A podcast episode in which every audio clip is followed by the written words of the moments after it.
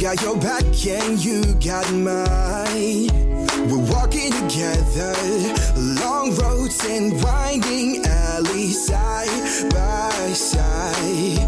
Mountain tops and lowest valleys, you and I. Herzlich willkommen bei Tierisch Menschlich, dem Podcast mit Hundeprofi Martin Rütter und Wissenschaftsjournalistin Katharina Adick.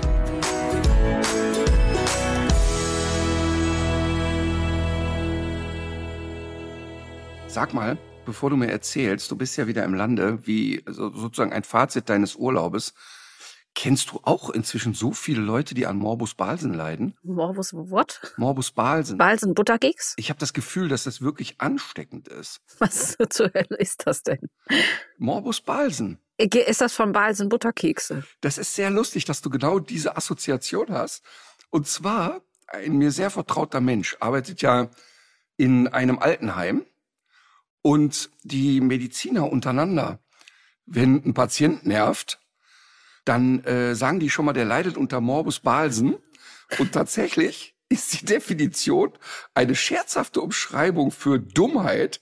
Die Bezeichnung leitet sich von dem gleichnamigen deutschen Gebäckhersteller ab und ist umgangssprachlich aus Ausdrücken assoziiert wie einen an der Waffel haben oder einen weichen Keks haben. Und ich finde es wirklich Morbus Balsen derart lustig. Und mir ist das ja so aufgeplöppt, als ich ähm, das Video von Peter Hane äh, gepostet habe. Ja. Wo der da wirklich derart geistigen Dünnpfiff von sich gibt. Und ich habe das manchmal, wenn ich den Olaf Scholz sehe. Ich glaube, dass der einfach einen sehr weichen Keks im Kopf hat. ähm, der noch, der, der quasi, weiß ich nicht, wie der hingelangt ist. Aber hast du bei Maischberger gesehen, Nein. als sie ihn fragt? Ich kann das nicht mehr gucken. Sowas, das, ich, ich, das macht was mit meinen Cortisolwerten. Ja, Maischberger fällt mir auch immer schwerer. Ja. Aber das Spannende ist, ich, äh, die fragen mich ja seit Jahren als Gast an. Und ähm, ich werde da hingehen. Ich werde da hingehen. Und werde es mir da lustig machen. Oh ja, dann würde ich es noch mal gucken, glaube ich. Ich werde es mir da lustig machen, auf jeden Fall. Ja klar, warum ich es inzwischen so scheiße finde, ist, dass die ja auch jeden rechten Politiker da eine riesen Plattform geben. Aber das Interview mit Scholz ist deshalb so lustig. Immer wenn der ja nicht weiter weiß, dann guckt er ja so verschmitzt wie ein kleiner Junge, der beim, beim Schokoladeklauen erwischt wurde. Ne? Mhm. Und Dann, dann, dann fragt die den, ja, äh, Gedächtnislücken. Kann also ein Kanzler, kann jemand Kanzler sein, der Gedächtnislücken hat? Und dann ist einfach Pause. Und dann ist so, als wenn einer auf die Stopptaste gedrückt hätte. Düm, düm, düm, düm. Dann, ja, nein, bei den wichtigen Dingen. Ich meine, wissen Sie noch, was Sie mit sieben Jahren gemacht haben? Ui. Und dann, und dann, und dann bleibt sie hartnäckig und sagt, ja, ja, Sie wissen ja schon, wovon ich äh, rede. Also wir reden ja davon, dass jemand zum Kanzler gemacht wurde, der in eine der größten äh, deutschen äh, Wirtschaftsskandale verwickelt ist. Und dann ist wieder so Pause. Und dann versucht er das ja wegzuschmunzeln. Und dann sagt sie wieder, ja, nein, Sie wissen schon, was ich meine. Ja, die wichtigen Dinge, also da wäre schon wichtig, dass so ein Kanzler sich erinnern könnte. Aber man könne sich ja auch nicht so alles merken irgendwie, ne? Und, und da habe ich gedacht, okay, Morbus Balsen, definitiv. Ich glaube, dass das so ein Gemisch ist zwischen einer unglaublichen Dreistigkeit und auch einer wirklich einer äh, großen Portion Blödheit. Ich glaube, dass der auch einfach nicht sehr klug ist. Ich finde es ganz erstaunlich, dass offenbar ja diese Taktik ganz gut funktioniert.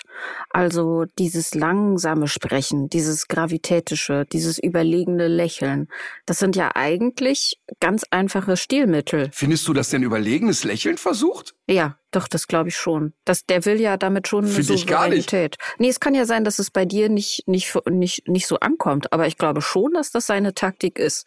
So dieses Schmunzeln und äh, lieber mal eine Gesprächspause einlegen.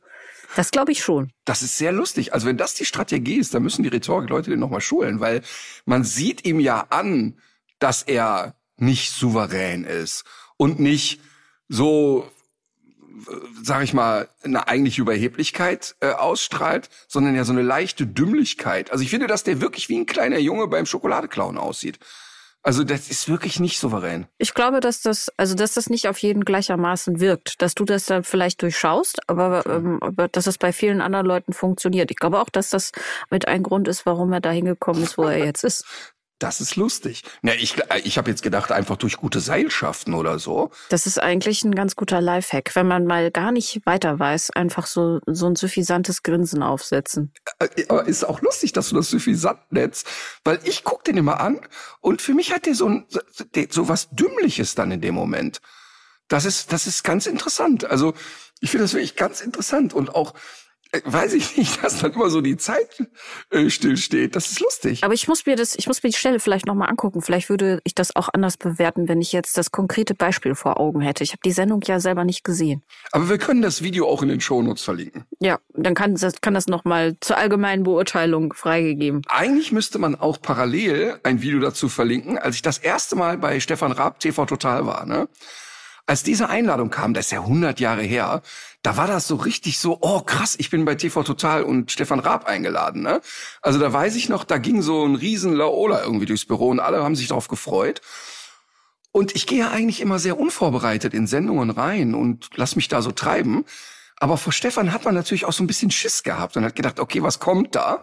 Und was ich sonst nie mache, ist ja einen Hund mitnehmen in eine Sendung. Mhm. Und da habe ich darauf bestanden, dass ich einen Hund mitbringen kann. Und habe gesagt, okay, wenn das ganz schief läuft, dann können wir uns immer noch über den Hund unterhalten oder der Hund wird irgendwas machen. Und so war das auch. Ne?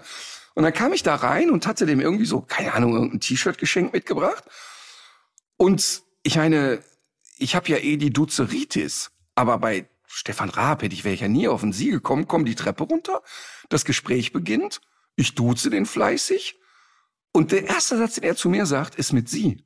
Mhm. Ach, sie gelten also als. Äh, und da war derart Achterbahn in meinem Kopf. Ne? Das kannst du dir nicht vorstellen, weil das so unangenehm war, dass ich ihn geduzt habe und er kommt dann ins Sie. Mhm. Und das war so unangenehm, weil das ja auch so eine klare Abgrenzung von seiner Seite aus ist. Also, ja. also ein deutlicheres, also wir beide bleiben mal auf Distanz, kann man ja. eigentlich gar nicht mehr zum Ausdruck bringen. Ne? Ja. Zumal er ja auch die Tendenz hat, die Leute zu duzen. Ne? Das war echt ein schlimmer Moment.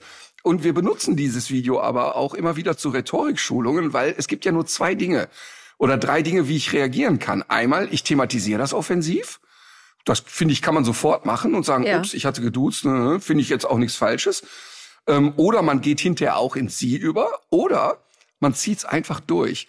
Und ich habe den einfach konsequent weiter geduzt. Und weil der, äh, man merkt Stefan ja immer an, auf wen hat der Bock und auf wen nicht. Und auf mich hatte der genauso viel Lust wie auf Fußpilz. Der hat einfach keinen Bock gehabt, ne? Und dann ist aber durch dieses, wir plaudern über den Hund und dann rannte der Hund mal zur Band und so weiter. Ähm, ich hatte die Gaia vom, von Nicole damals dabei. Ist das eine weiße Schäferhündin gewesen? Genau, die weiße Schäferhündin. Und, und dann kippte das ganze Ding plötzlich. Und aus den vereinbarten sieben Minuten wurden dann 14. Und der kam so richtig ins Quatschen und kippte dann hinterher ins Du. Mhm.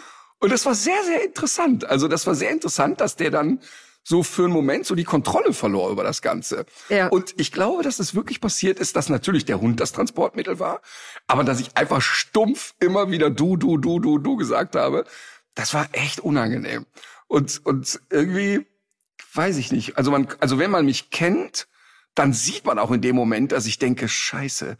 Also, dass ich so für eine für einen kurzen Moment planlos war irgendwie. Das ist eigentlich ganz lustig. Ich finde, das ist äh, ein sehr spannendes Thema, weil es nämlich einem wieder so stark vor Augen führt, dass man sich immer für so ein, äh, ja, dass man sich für so ein rationales Wesen hält, aber eigentlich sind wir ja doch eher Tiere. Ja. Und genauso wie man das bei Hunden beobachten kann, wie dieses sich gegenseitig abtasten stattfindet, wenn man so sensibilisiert ist auf diese Signale, ist das bei Menschen ja gar nicht anders. Voll. Und das, das, das, das spielt vielleicht noch nicht mal eine Rolle, ob man inhaltlich so auf einer Linie ist oder irgendwie anders Schulterschluss hat, sondern so ganz andere, manchmal sogar auch körperliche äh, Faktoren, die das mit beeinflussen. Ne? Total. Und das ist ja mein Riesensteckenpferd. Also ich muss mich ja wirklich seit Jahren konzentrieren, nicht darüber Vorträge zu halten, weil ich wirklich nicht nur intuitiv, sondern auch wissenstechnisch relativ gebildet bin bei dem Thema, ne? Und kann dir wirklich auch sehr genau zeigen, warum da gerade was passiert. Also mhm. ist ja das eine ist, dass ich, sage ich mal, rhetorisch und in Gesprächen ein gutes Bauchgefühl habe. Das ist, glaube ich, so die Straßenköter-Mentalität in mir. Aber das andere ist, dass ich mich ja sehr damit beschäftigt habe. Und das ist ein super spannendes Thema. Und deshalb war auch, als ich damals bei Vox ähm, gab es ja dieses prominente Gehen in Schulklassen, hatte ich ja mit denen auch das Thema Körpersprache und Kommunikation bei Menschen gewählt. Das, war, das hast du mal erzählt. War total schön. Ja, mich würde das auch interessieren. Ich würde da, ich würde eine kleine Reihe dazu begrüßen. Wobei es ist die Frage, ob man das äh, gut podcastmäßig für Audio aufbereiten kann. Wahrscheinlich nicht, ne? Schwierig, weil man weil, und da, klar, da gibt's natürlich die ganz derben Fälle, wenn du also siehst, Donald Trump steht in der dritten Reihe, packt allen auf die Schulter und schiebt die zur Seite und so. Ich meine, da muss man ja kein Körpersprache-Experte sein, aber, aber oft sind's ja diese kleinen, subtilen Dinge, die wir, die wir alle machen mhm. und die wir, die uns auch aber an vielen Stellen natürlich nicht bewusst sind. Die tun wir einfach und die lösen aber immer wieder die gleichen Reaktionen aus. Und ich muss immer, immer schmunzeln, wenn die Leute bei Rhetorikseminaren waren und dann fangen die an, sich so künstlich zu verändern. Weißt du, dann reden die nicht mehr authentisch. Und auch so Gesten. Genau, dann guten Tag. Ich lade sie ein und dann stehen die da mit geöffneten Armen in mein Seminar und dann zeigen sie wieder auf sich. Also es ist natürlich total absurd und das ist ja genau das, was ich da versucht habe, den Kids zu vermitteln. Und die waren ja in so einem Alter so zwischen 15 und 19, sag ich mal. Ne? Und das, das Entscheidende ist ja einfach, dass du immer du bleiben musst.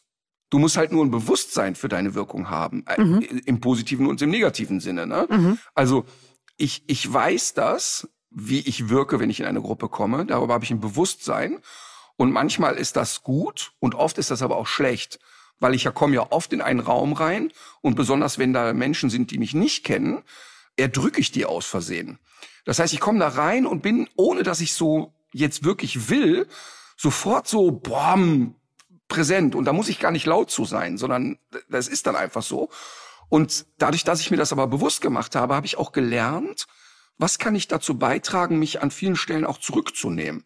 Weil das ist oft ein unangenehmes Gefühl für einen gegenüber. Wenn die, wenn die mich kennen, dann ist es egal. Mhm. Dann ist es einfach egal. Dann weiß man, der ist so, wie er ist, der kommt rein und das ist seine Art.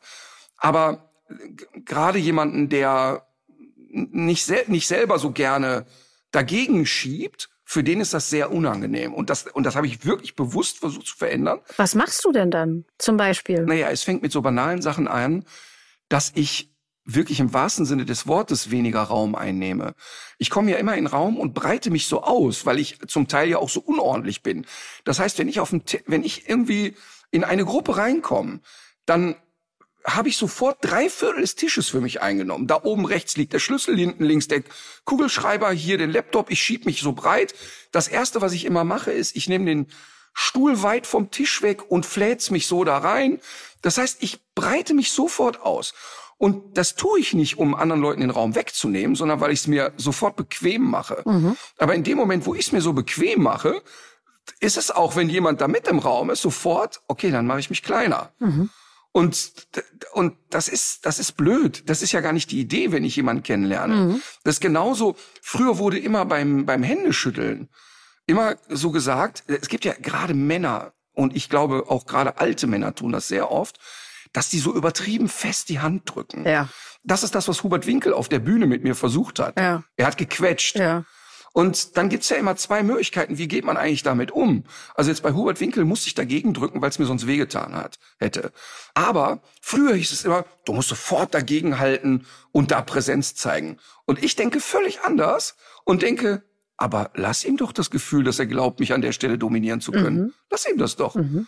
Interessant ist ja, wie es auf mich wirkt. Und, mhm. und wenn jemand glaubt, dass er schon mit einem kräftigen Händedruck oder was ja viele machen, dann mit der anderen Hand die Hand nochmal so zu drücken, so dass der dich quasi umschließt oder währenddessen deine Schulter anfasst. Das sind ja eigentlich alles nur mhm. kleine dominierende Gesten. Mhm, mhm. und, und früher habe ich da sofort gegengehalten und heute denke ich, ach guck mal, wie putzig, dass er glaubt, äh, dass damit irgendwas passiert. Und gib ihm doch das Gefühl, er hat jetzt hier die Führung in dem Gespräch. Lass ihn doch in dem Glauben, ist ja nicht schlimm. Ja, das ist natürlich die viel, die viel schlauere Variante. Die hohe Kunst eigentlich der Manipulation dann, wenn man Leute glauben lässt, dass man, dass sie mit ihrer Sache äh, durchkommen. Ja, und es, und auch jetzt gar nicht so negativ gedacht, sondern warum soll ich ihm sofort ein unangenehmes Gefühl geben? Warum soll ich sofort jemand sagen, pass mal auf, Junge, ich halte dagegen, ich habe breite Schultern, wollen wir doch mal sehen. Mhm. Lass ihn doch erstmal in seiner, finde ich, eher plumpen Art ankommen und wir lernen uns doch nicht nur in der Sekunde kennen. Ja. Also klar ist der erste Eindruck schon etwas, was extrem zählt. Das ist überhaupt keine Frage. Ja.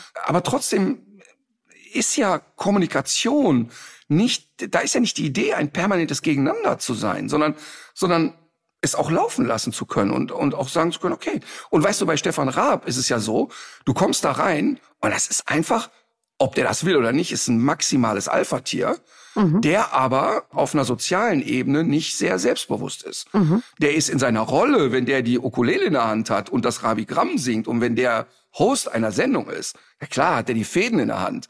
So ist der aber außerhalb nicht automatisch immer. Mhm. Und warum soll ich denn jetzt da hinkommen und direkt den Rahmen sprengen? Und sofort gegen den schießen und er findet das unangenehm. Mhm. Und was, was ist der Gewinner in der Geschichte? Ich will lang, so lang wie möglich auf dem Stuhl da sitzen, weil ich meine Tour promote. Und warum soll ich jetzt auf die dumme Idee kommen, ähm, mit ihm in einen Konflikt zu gehen? Ja. Ab, warum? Forward. Und, und wenn man sich diese Sachen so ein bisschen bewusst macht, dann ist es ganz spannend. Und zum Beispiel eine Sache ist ja auch so spannend, dass früher immer und auch heute noch in schlechten Körpersprachebüchern immer steht, wenn einer mit verschränkten Armen vor dir sitzt, hätte er eine ablehnende Haltung. Ja.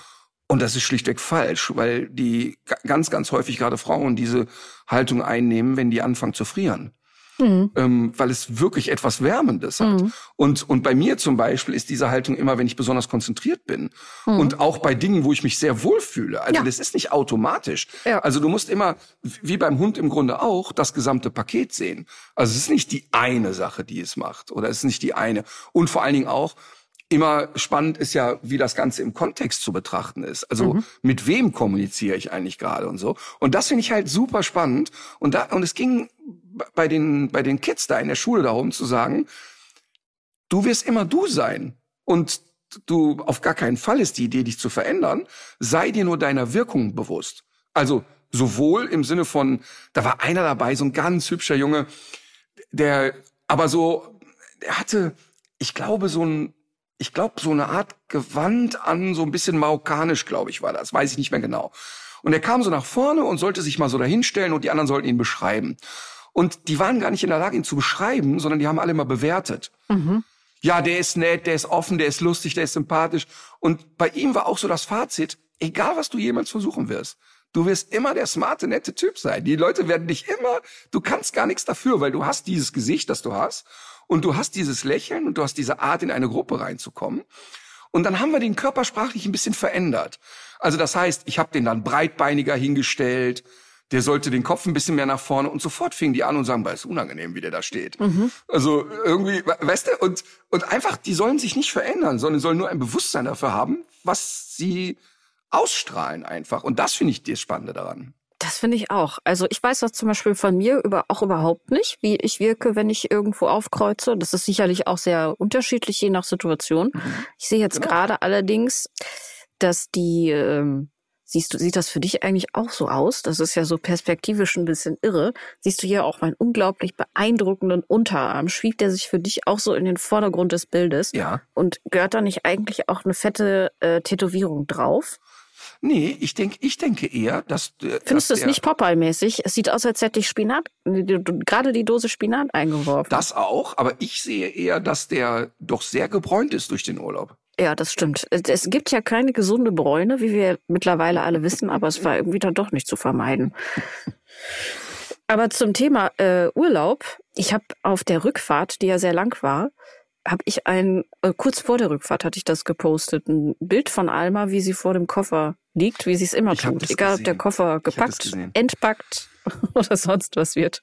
Und dann, ich habe nur darunter geschrieben, sowas wie, ähm, dass es ein Lifehack von Alma ist, dass man sich möglichst in den Weg legt, dabei sehr traurig guckt, damit man auch bloß nicht vergessen wird. Mhm. Und dann kam so noch ein Bild von einer Hörerin, weil äh, es, war das genauso auch erst vor ein paar Tagen und dann hörte das aber nicht mehr mhm. auf und ich habe bestimmt jetzt mittlerweile, ich konnte das gar nicht mehr äh, noch reposten, 50 Bilder dieser Art bekommen ähm, zwei Katzen unter anderem übrigens auch, die sich in den Koffer gelegt haben. Und alle hatten natürlich so dasselbe Bild davon, dass der Hund fürchtet eben, ähm, dass eine, eine Trennung vielleicht irgendwie auf, auf ihn zukommt und dass man sich deswegen lieber strategisch platziert. Ist das jetzt eigentlich überinterpretiert oder was sagst du dazu? Also erstmal möchte ich jetzt weiter aufrufen, dass die Menschen uns Bilder dieser Art schicken. Also der Hund, der sich schon mal platziert, auf dem Koffer, in dem Koffer oder sich so platziert, dass es im Grunde im Auto, vor dem genau, Auto, dass im Grunde nicht möglich ja. ist, ihn abzureisen. Und ich sehe das überhaupt nicht als Überinterpretation, sondern ich würde das wirklich sehr deutlich auch dahingehend interpretieren, dass der Hund sehr wohl ein Bewusstsein hat. Jetzt steht hier was anderes an als ein Weg zur Arbeit. Also ich habe das bei bei Mina habe ich das total erlebt. Also da kann ich dir wirklich sagen, da stand ja ein Auszug meiner damaligen Freundin an, weil es sich trennte sozusagen. Und ich habe, das war ganz, ganz interessant, weil es gab schon mal öfter dicke Luft mit dieser Frau. Und da hat Mina eigentlich eher unsensibel drauf reagiert, wenn da mal so ein bisschen Dampf im Kessel war. Und da, wo jetzt einfach klar war, jetzt entsteht so eine, ja auch traurige Stimmung. Also ich glaube, wir, also wir waren beide erleichtert, dass wir es jetzt auch wirklich mal beenden konnten. Was ja gerade, wenn man jung ist, aber vielleicht auch wenn man älter ist, manchmal ist es ja auch schwer, dann sich einzugestehen, okay, es hat jetzt keinen Sinn mehr, weil ja ja doch immer auch so positive Sachen dann auch irgendwie so sind. So und dann war es aber irgendwie final geklärt und sie fing an so Koffer zu packen und und Kartons zu packen und so. Und das war sehr traurig. Also wir waren beide wirklich sehr sehr traurig. Und ich habe ja immer gesagt, Mina war so ein eher unsensibler Hund aber die war völlig durch den Wind. Also die schlenderte dann immer zwischen uns beiden hin und her, hm. guckte den einen an, guckte den anderen an, beobachtete die Situation, versuchte in jeden Koffer zu klettern, in jeden Karton reinzukrabbeln. Also du kannst richtig merken, dass die so war, ey, ich habe mhm. keine Idee, was hier passiert, aber auf keinen Fall bleibe ich hier alleine zurück. Und, und das Lustige ist, bei Emma erlebe ich das immer, also nicht bei jeder Trennung, ist auch sehr lustig, äh, sondern nein, ich wollte sagen, bei jeder Reise, denn wenn ich so ganz normal das Haus verlasse, ne, also ich nehme jetzt meinen Schlüssel und gehe, ist der Piepenschnurz egal, es kommt eher so keine Reaktion. Und äh, sobald ich die Tourtasche packe oder den Tourkoffer packe, ist die sofort, fängt die an, um mich herum zu schlawenzeln. Ähm, wenn ich den Koffer eine Sekunde alleine lasse, liegt die sofort drin oder drauf. Das ist, das ist dann wirklich sehr, sehr ausgeprägt. Also ich würde das nicht als überinterpretiert sehen. Oder was sie zum Beispiel auch macht, das war jetzt, als wir in Urlaub gefahren sind oder geflogen sind, war das auch so. Ich habe dann ja so ganz traditionell, pack ich dann die Koffer in den Kofferraum und dann gucke ich, wo sind denn die Hunde? Und da kannst du dir ganz sicher sein, dass Emma schon mal mit im Kofferraum liegt. Ja. Also da ist, und das Auto steht ja bei, bei mir im Garten immer. Und das ist eigentlich tagsüber immer die Heckklappe auf. Und nie kommt die auf die Idee, sich da reinzulegen oder so. Aber da ist dann völlig klar, okay, die hauen ab. Jetzt bleibe ich aber schön dabei. Dabei ist das noch nie passiert, ne? dass man sie, dass man sie vergessen hat. Nee, aber ich glaube, ich meine, ich meine, letztlich merkt sie ja auch, dass eine andere Stimmung entsteht. Ja. Also entweder so eine, so eine Betriebsamkeit, alle sind ein bisschen hektischer und oder alle sind vielleicht ein bisschen emotionaler. Und das glaube ich schon, dass es auch damit zu tun hat.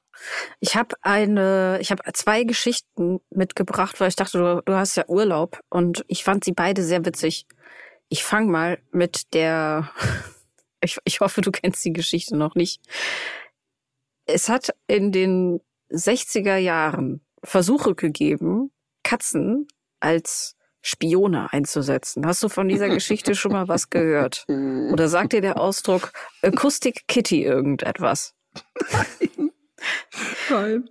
Also es war eine Idee der CIA, Katz, oh Katzen oh als äh, äh, technisch ausgestattete Roboterspione einzusetzen, um ähm, russische Botschaftsangehörige wiederum auszuspionieren.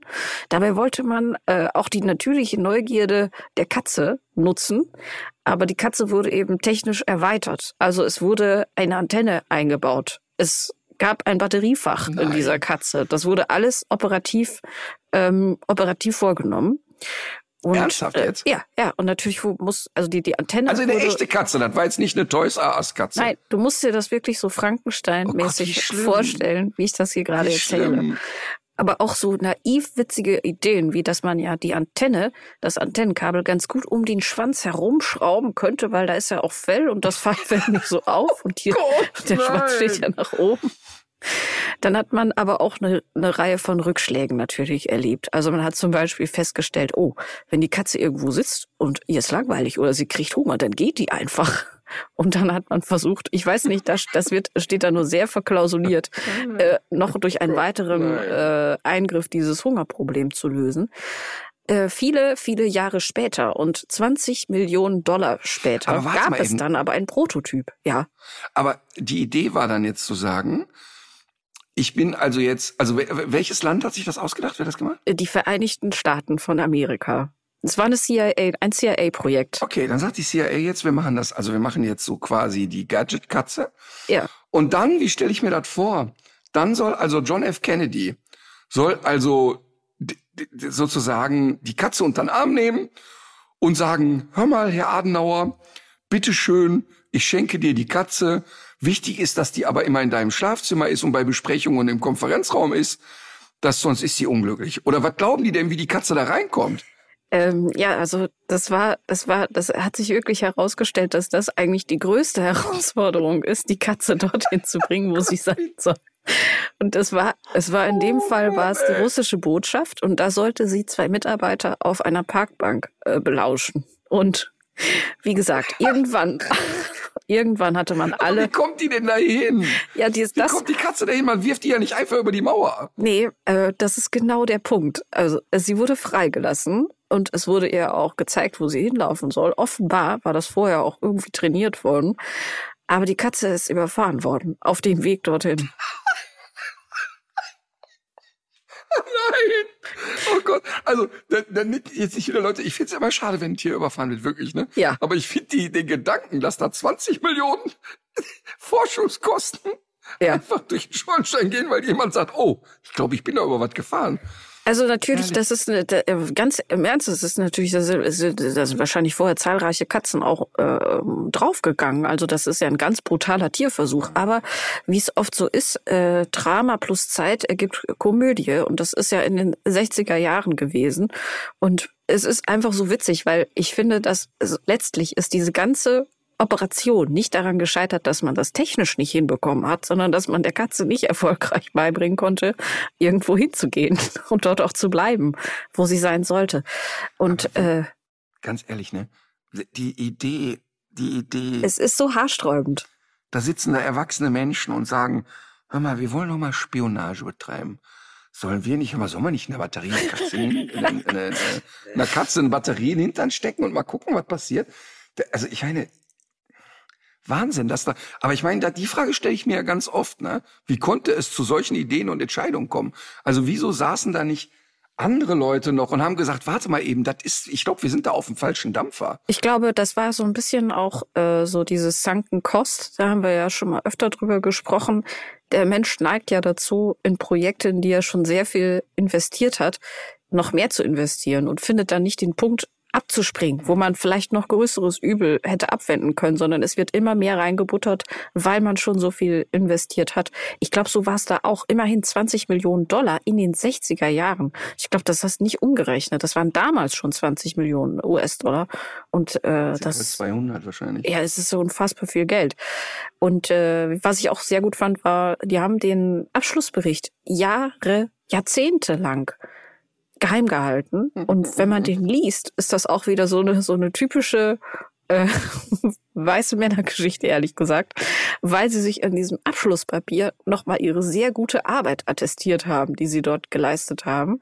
Und dass das ja auch ähm, wichtige Erkenntnisse für die Forschung sind, die dabei äh, der Menschheit zuteil wurden, ähm, insbesondere darüber, wie gut oder schlecht man Katzen trainieren kann. Weißt du, was ich aber das noch Spannendere an dem Projekt finde? Nee. Die sitzen ja da und überlegen sich, komm, wir stecken da so eine Batterie in der Katze und ein Abhörgerät in die Augen. Ja. Aber das, das ist ja ein Thema. Aber wie kommt man denn als Katharina Adig auf die Idee? Oder wo muss man sich denn im Internet rumtreiben, dass solche Geschichten aufplöppen?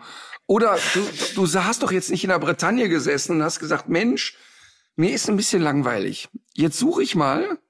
Wie, wie kommst du bitte auf sowas? Ich weiß nicht mehr, wo ich es gesehen habe. Das erste, was ich gesehen habe, war ein Bild von dieser Katze.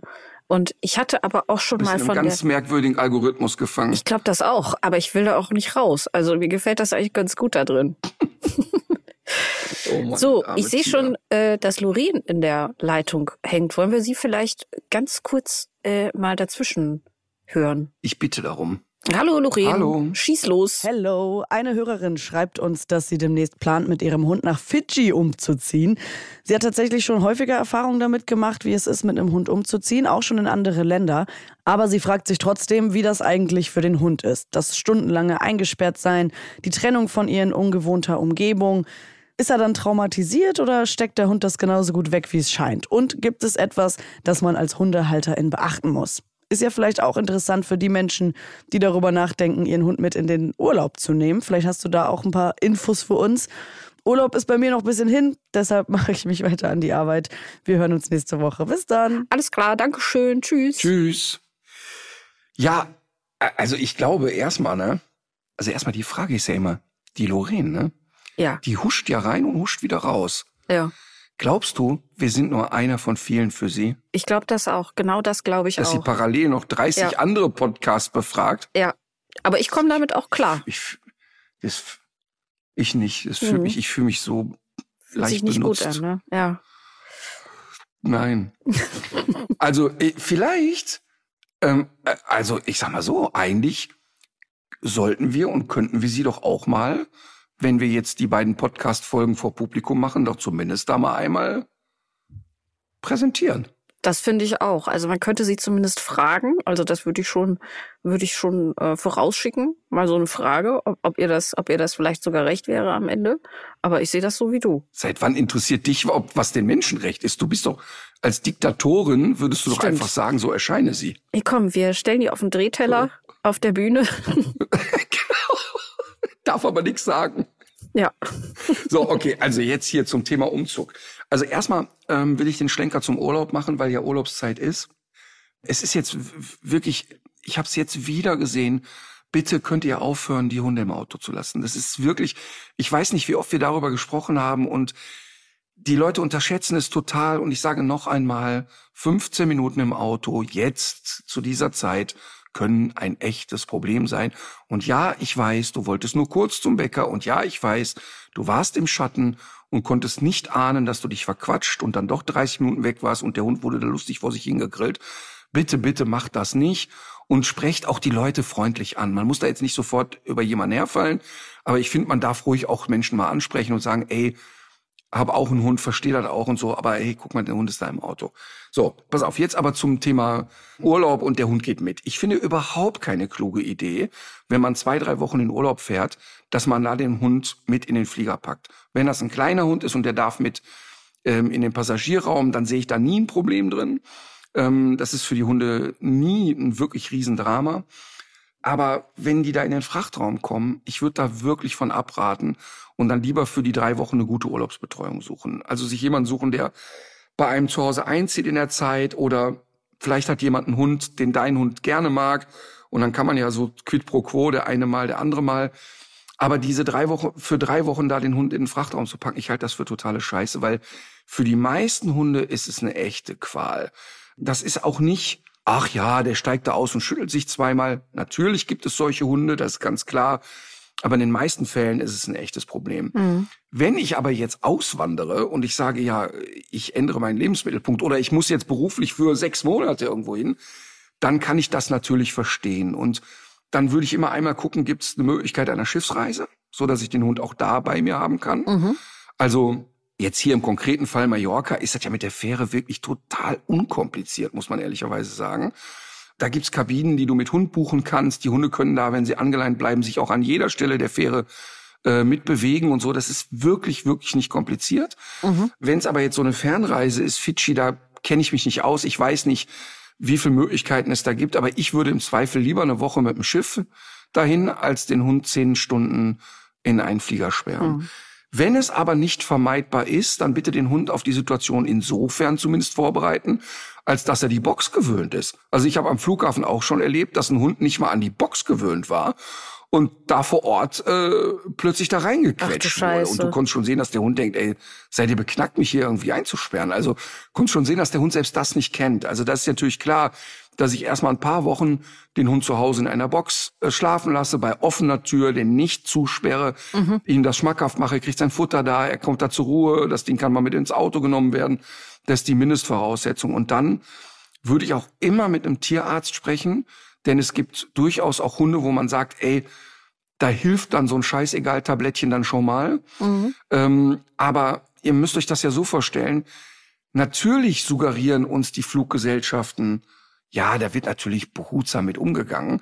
Aber die Leute, die da die Flieger packen, da kannst du Glück und Pech haben. Also ich habe ja, ich kenne jemanden, der Flugzeuge packt und der selber einen Hund hat oder auch mehrere Haustiere hat und der sagt, ey, wie, ne, wie auf einer roten Sänfte. Ich achte wirklich extrem darauf und guck auch, ob da alles in Ordnung ist. Und das ist so, ne? Mhm. Aber dann gibt's natürlich Leute ein, zwei Hopp und rein die Kiste. Ähm, ich halte das für wirklich für eine Scheißidee. Wenn das gar nicht anders geht, dann Augen zu und durch. Selbst wenn man da besonders vorsichtig zu Werke geht, stelle ich mir die Geräuschkulisse, diese Umgebung, die Trennung, auch dann beim Abheben diese, diese Kräfte, die dann auf den Hundekörper wirken, schon potenziell traumatisierend vor, selbst wenn die Verladung an sich geschmeidig gelaufen ist. Genau, weil das ist ja auch der Unterschied zu der Flugkabine oder zu der Passa zum Passagierraum. Wenn ein Hund dann da mal irritiert wird, weil es plötzlich schräg hochgeht und mal laut wird und sonst was, hat er aber seinen Menschen, an dem er sich orientieren mhm. kann und der ihm auch vermitteln kann, ist alles okay. Und es ist auch natürlich nochmal ein Unterschied, sicherlich von der Geräuschkulisse im, im Frachtraum unten als im Passagierraum. Also das, ich halte das für eine, eine wirklich völlig idiotische und hirnrissige Idee, seinen Hund für einen drei Wochen Urlaub in den Flieger zu packen. Okay. Wenn es aber so ein Auswandern ist, okay, dann gibt's ja keinen Plan B. Ja, ja. Und da muss man eben auch ein bisschen differenzieren. Weißt du, ich glaube jetzt so ein Hund wie Mina damals, also meine erste Hündin, die war, also ich glaube, das wäre für sie jetzt kein Trauma gewesen. Ähm, das Risiko wäre es mir aber niemals wert gewesen. Nie, nie, nie, nie, nie.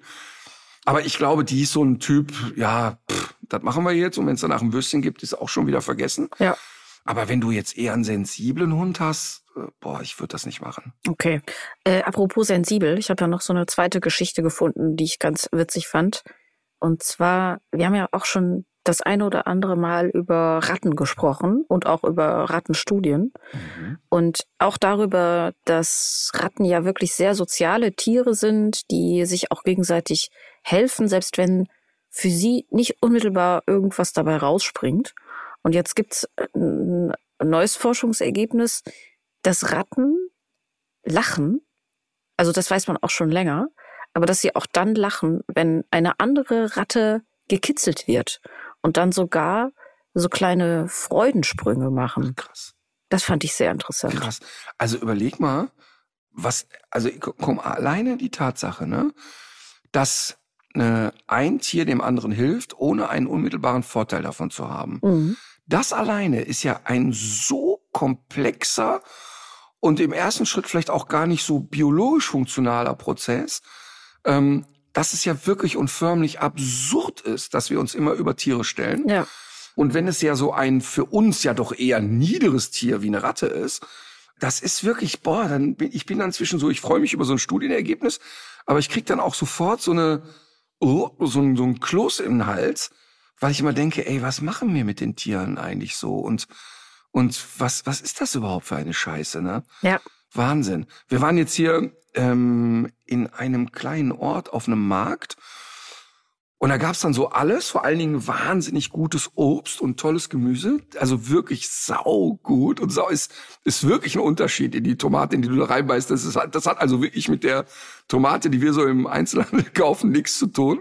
Das muss man echt mal sagen. Nee, das glaube ich sofort. Sensationelle Melonen, also die gar nichts, also so fruchtig und so toll. Aber vor allem, äh, ich habe äh, nämlich hier äh, meine vegane Kohlroulade nochmal gekocht. Ah die ich bei Grill den Hensler gemacht habe und hat hab auch dann brav Johann Lafer. Das hast du da also gekocht? Ja, hab da also brav Johann Lafer auch äh, Fotos geschickt davon. Der freut sich ja dann total darüber. Ja, es hat auch ganz okay funktioniert. Ich fand's ziemlich lecker. Marlene war so, uh -huh. also sie hat es zur Kenntnis mhm. genommen. Sie hat es nicht so wertgeschätzt. Ich brauche ja für sowas immer ewig lange. Ja. Also dann reden wir wirklich bei mir so von 80 Minuten. Im Studio waren es dann 28 Minuten, weil Johann Lafer mich mit der Peitsche angetrieben ja. hat. Aber was ich eigentlich sagen wollte, wir waren auf diesem Markt und dann gab's unter anderem da auch einen Tierverkäufer, der also dann Vögel, äh, Hühner, äh, Hasen und so weiter verkaufte. Und alles natürlich in so winzig kleinen Holzkisten und und es war ganz interessant zu beobachten, die, du konntest an den Leuten, anhand der Art, wie die das beobachteten, genau sehen, aus welchem Land stammen die. Das war wirklich interessant zu sehen, dass die Deutschen da standen mit so einer leicht überheblichen Fassungslosigkeit Und die Spanier einfach sagten, ja, ich nehme bitte die beiden Küken und das Huhn. Mhm. Und interessant ist nicht nur, finde ich, die Art, wie da Handel betrieben wird, sondern auch, wie der Händler die Tiere rein und rausholt. Mhm. Also weißt du, also der wirft dann das Huhn in den Käfig und der hat da nicht im Kopf, ich setze das jetzt vorsichtig von A nach B. So ein bisschen wie der Schweinebauer, bei dem wir waren, als er das Ferkel rausgeholt hat mhm. und erst da am Hinterlauf packte, mit dem Kopf nach hinten oder nach unten baumeln ließ, als es dir übergab. Der kommt ja nicht auf die Idee, das so unterm Bauch zu fassen und behutsam zu tragen. Und genauso packte der Verkäufer dann da die Vögelchen. Und was ich ganz interessant fand, ich stehe da und da und beobachte das und finde das natürlich total grausam. Hab aber sofort im Kopf, woher nehmen wir als deutsche Touristen jetzt die Blasiertheit, ja. da dem, dem Typen, der da 20 Tauben verkauft an so einem Vormittag, den in irgendeiner Art und Weise zu verurteilen, wo wir völlig in Ordnung finden, dass wir Massentierhaltung im Quadrat genau, betreiben. Genau, ja. Und ähm, halt eben nur nicht hingucken. Ne? Also einfach nur das fertige Produkt eben sehen. Und da waren dann eben so konntest du halt sehen, mallorquinische Familien, die dann also ihr Huhn da kauften und ähm, das dann da selber wahrscheinlich im Garten aufziehen oder auf der Finca rumrennen lassen. Mhm. Ähm, das war sehr, sehr interessant, dass ich, ich verstehe das schockiert sein und mhm. das traurig sein darüber, das empfinde ich ja genauso. Aber ich fand schon auch manchmal so ein bisschen interessant, wie überheblich die Leute waren. Also wenn dann zwei Deutsche äh, dann da stehen, beide von dort aus zum Salami stand und stehen da und kriegen so, ja, aber das ist ja wirklich, also das ist ja echt das allerletzte, sowas müsste man verbieten. Mhm. Drehen sich um und pfeifen sich die Salami rein. Das ist echt mhm. sehr interessant, wie wenig selbstreflektiert das dann in dem Moment ist. Ich finde das auch schlimm und mir taten die Tiere wirklich sehr, sehr leid. Aber es ist schon spannend, dass man überhaupt nicht kapiert, dass das ja in Deutschland nicht besser läuft. Also kein, ja. kein Furz besser läuft. Ja, ne? ja, ja. ja.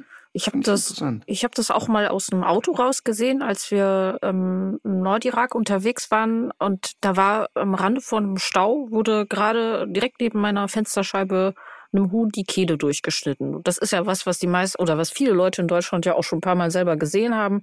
Früher war das ja auch üblich, dass man das selber machte, sowas. Ich hatte das aber so in der Form noch gar nicht gesehen. Und das ist natürlich ein sehr martialischer Vorgang. Aber auch da muss man sagen, so wie mir die Haltungsbedingungen schienen, ist das jetzt auch nichts Besseres gewesen äh, oder Schlechteres gewesen als das, was bei uns in den Schlachthäusern äh, abläuft. Also wenn du, das, das war eine Sache von Sekunden für das Huhn. Und da war nichts mit Ausstallen, stundenlang durch die Hitze transportieren, mhm. in so eine, in so eine riesen Schlachtfabrik bringen. Ist auch nicht besser, kann, kann man also, sagen. Ne? Nee. Genau. Und, und ich fand, äh, ich fand also, das war ganz spannend in mir. Ähm, die Marlene war so, ach du Scheiße, ach du Scheiße, ach du Scheiße. Mhm. Und sag, und sag, und da hat eine Familie für das kleine Kind so einen kleinen Singvogel. Der hatte in so einem kleinen Käfig, aber bestimmt 50 Singvögel, ne? Und eine Familie zeigte dann so, den hätten sie jetzt gerne, hat er dann so rausgeholt. Und dann sagt die Marlene so, eigentlich möchte ich die jetzt alle kaufen und freilassen. Ja und fliegen lassen. Und dann habe ich gesagt, aber Marlene, schau mal, die 50 Vögel, die wir jetzt da kaufen, keine Ahnung, was wird so ein Vogel gekostet haben? Fünf Euro? Ich weiß es nicht. Ja, standen keine Preise dran. Ne? Davon kauft er ja neue. Ja. Also du, du, du, also mal abgesehen davon weiß ich. das an. Genau, und weiß ich jetzt auch nicht, ob die Vögel wirklich, ob wir denen Gefallen tun, wenn wir die jetzt hier fliegen lassen, keine Ahnung, wie ja. weit die so kommen. Das ist, ist so ein bisschen wie, wir befreien jetzt die Emma und setzen die im Wald aus. Ja. Also ich, ich weiß nicht, ob wir der großen Gefallen damit tun. Aber, aber ich finde das eben, ja, nach wie vor, wenn du so eine Rattengeschichte erzählst und sagst, da ist sowas wie Empathie vorhanden, dann schon echt beklemmend, wie wir so weltweit mit Tieren umgehen. Und das, es, das, das, ja, ich weiß genau, was absurd. du meinst. Und ich, ich fand es auch, ich fand's auch interessant, weil in, noch so ein weiteres Ergebnis aus dieser Untersuchung war, dass es offenbar auch so etwas wie ansteckendes Gelächter gibt. Und das, das, das rückt uns die Tiere ja so viel näher nochmal. Ne? Mhm. Und ich finde, es lässt auch wiederum so Rückschlüsse auf uns zu, dass wir so viele Dinge äh, uns so als Krone der Schöpfung zuschreiben, die so aus, aus, so einem, aus so einem Luxus heraus äh, vielleicht entstanden sind, weil man nicht mehr so unmittelbaren Überlebenskampf führen muss als Art oder auch überhaupt im Leben, aber dass das doch wahrscheinlich viel eher Strukturen sind, die soziale Tiere einfach haben und brauchen, um zu überleben. Das finde ich auch so interessant daran. Also, dass es doch etwa offensichtlich mhm. etwas so Basales ist, auch sowas wie ansteckendes Gelächter, dass das so sehr zu uns gehört, weil es eben auch wichtig ist für uns als Art. Ich muss das erstmal sacken lassen, dass eine Ratte lachen kann. Das finde ich irgendwie auch lustig, ey. Das weiß man auch noch nicht gar nicht so lange. Das war irgendwie, glaube ich, so vor drei oder vier Jahren gab es dazu. Es, übrigens auch da wieder, viele Rattenhalterinnen und Halter haben das immer schon behauptet, ne? die ihre Tiere dabei beobachtet haben, auch wenn die gekitzelt wurden oder so. Aber ähm, jetzt weiß es die Wissenschaft eben auch, wie so oft. Aber man, aber wieso kommt man eigentlich überhaupt auf die Idee, eine Ratte zu kitzeln? Kitzelst du die Alma? Ähm, kitzeln nicht unbedingt, nee. Wobei, ach, manchmal so ein bisschen so zwacken, wenn die so in so einer albernen Stimmung ist. Ähm, das findet die aber auch, glaube ich, witzig. Mhm. Ich habe auch schon manchmal so gedacht, also ich, ich habe auch bei Alma den Eindruck, dass die so ein zwischendurch in sehr albernen Stimmungen ist und auch so ein gewisses Humorverständnis dafür hat, weil die auch genau weiß, womit sie einen dann zum Beispiel auch äh, auf so eine nette Art irgendwie ärgern kann äh, ich würde ich würde es jetzt nicht kitzeln nennen. Ich glaube auch diese im eigentlichen Sinne ist die nicht kitzelig. Von, also Ratten sind das aber schon, das habe ich auch schon öfter von, von Leuten gehört, die Ratten halten. Unter den Füßen ist die Alma kitzelig. Meinst du? Ja, guck, guck mal, wenn die döst, ne? Ja. Und dann musst du so zwischen den Pfoten gucken ja so ein paar Haare raus. Ja. Und wenn du da mal und über die Ballen und über die Haare so ganz vorsichtig, dann wird die immer so. Uh. Ah ja, das muss ich mal ausprobieren. Das Wobei, sind die meisten Hunde tatsächlich. Ja. Das teste ich mal. Okay, übrigens, äh, ist ein krasser Schlenker, ne? Ja. Weißt du, worüber ich auch viel lachen musste? Nein. Rente oder Arbeitsleben bis 67 oder älter, ne? Ja. Das ist ja, ich habe mir das mal so auf der Zunge zergehen lassen. Auch das entscheiden ja Politiker. Ja. Ne? Also sie sagen dann, ach, wisst ihr was? So eine Rente auszubezahlen ist ja teuer. Lass mal die Leute länger arbeiten. Das ist eine geile Idee, ne? Und das entscheiden Leute, deren Arbeit darin besteht, gemütlich im Sitzen zu arbeiten mhm. und im Zweifel auch sozusagen, wenn sie einmal Abgeordnete sind, erstmal für immer mit dem Arsch in der Butter sitzen. Mhm. Ne, da gibt's eine schöne, wunderbare Rente und das ist irgendwie doch auch gemütlich. Also ich will, also ich möchte gar kein äh, Bundeskanzler sein, habe ich ja schon mal gesagt. Diktator ja, Kanzler nein. Ja. Und ich finde auch ehrlich gesagt, dass ein Kanzler oder ein Entscheider viel mehr verdienen müsste. Ich finde, dass das also wirklich quasi absurd ist, dass ein Geschäftsführer bei Fressnapf wahrscheinlich das Fünffache vom Kanzler verdient, ähm, ist überhaupt nicht im Verhältnis. Deshalb glaube ich übrigens auch, dass man so die richtig guten Entscheidungsträger gar nicht in der Politik findet, ähm, weil die wissen, woanders kriege ich eine ganz andere Honorierung und, und glaube halt eben auch nicht daran. Du findest vielleicht dann schon eher Leute, die, die es nicht nur fürs, fürs Geld machen, ne? Also, das ist ja vielleicht auch nochmal ein Punkt. Nee, nur fürs Ego. Also nur fürs Ego ist ja auch eine gute Idee. Also, ja, weiß ich nicht. Also, mir fehlt jetzt ein bisschen die Fantasie, dass, äh, wenn, also, wenn ich mir viele hochrangige Politiker angucke, fehlt mir wirklich echt die Fantasie, dass die zum Beispiel ein selbstständigen Unternehmen hätten führen können ohne das jetzt im Detail beurteilen zu können. Was ich aber eigentlich sagen wollte, ist, jetzt sitzen die da und sagen, hör mal, das ist doch eine geile Idee. Lass doch mal sagen, die Leute sollen jetzt mal bis 69 arbeiten. Ne? Und dann überlege ich mir, dass jemand mit 69 Jahren mit einem Presslufthammer auf der Autobahn stehen soll. Oder mit 69 Jahren als Streifenpolizist für Recht und Ordnung sorgen soll. Mhm. Oder ein Maurer mit 69 Jahren Beton anrühren soll. Und jemand, der das wirklich ernsthaft fordert, der kann doch nicht ganz knusper sein. Mhm. Das ist für mich, ist das weltfremd. Das hat wirklich, das ist absolut weltfremd, ist das. Weil die Menschen, die das entscheiden, vielleicht gar nicht nachempfinden können, was es, oder Altenpfleger. Mit 69 Jahren soll zum Patienten drehen. Wie soll das denn gehen? Das, völlig, also das ist, ich finde das menschenverachtend, so etwas zu fordern ähm, und so etwas auch durchzusetzen im Zweifel. Und ich glaube, dass es wieder ein bisschen das Thema ist, dass oft Menschen über Dinge entscheiden, die sie selber nicht kennen.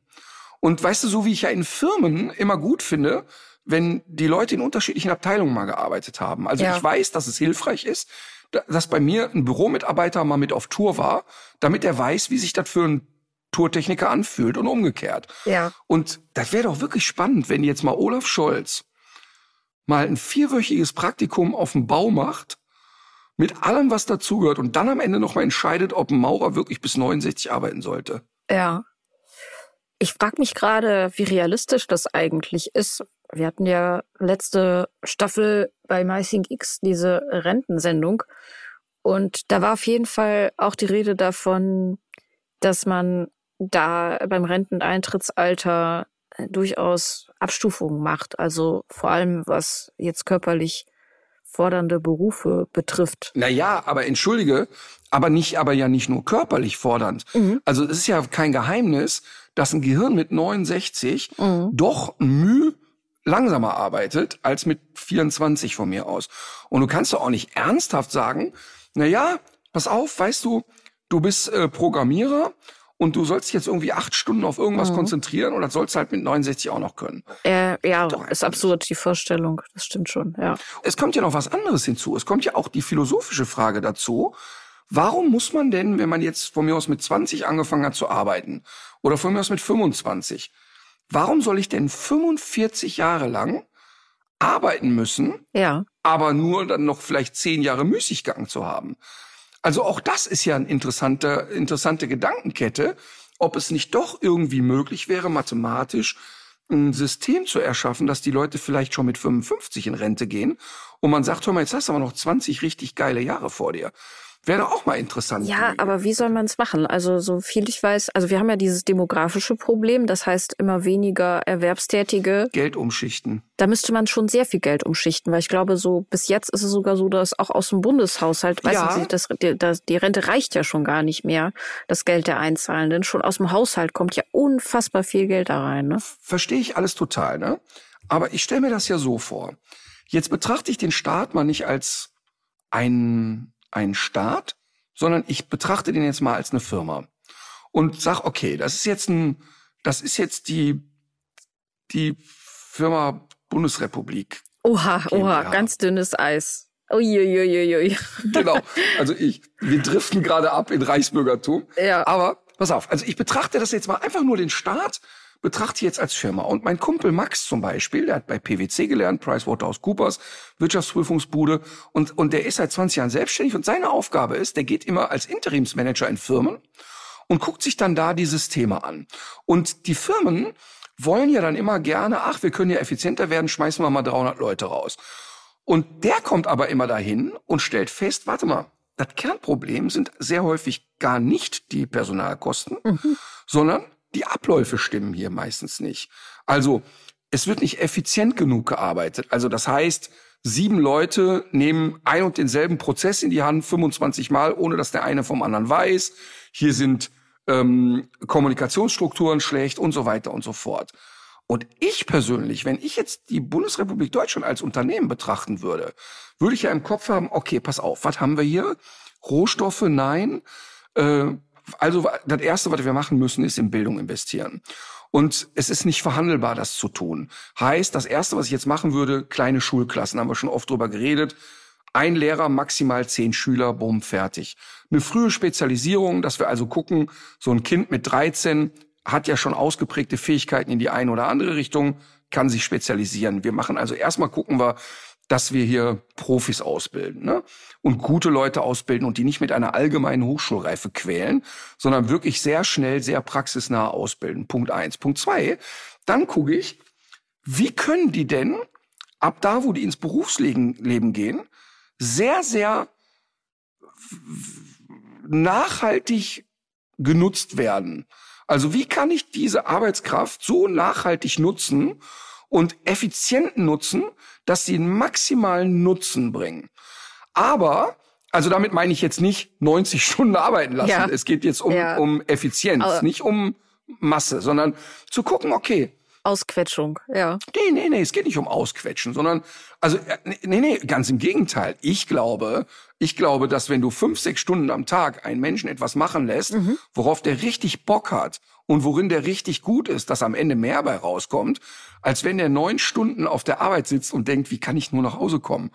Das heißt, so, es gibt ja viele Menschen, die am Montag schon denken, boah, noch fünf Tage bis zum Wochenende. Ja. Und ähm, das hat ja auch ein bisschen damit zu tun, dass sie nicht gewertschätzt werden, dass sie nicht eingesetzt werden bei Sachen, die sie wirklich gut können, auf die sie Bock haben und so weiter. Ja, es wird auch immer Schmarotzer geben, es wird auch immer Beifang geben, das gehört alles dazu. Aber und dann lasse ich die mal, bis die 55 sind, richtig Gas geben und was Gutes einzahlen. Und parallel muss es doch möglich sein, ein mathematisches System zu entwickeln, dass die dann auch in erstmal in so eine Teilzeitrente gehen. Ich will ja deren Wissen weiter nutzen.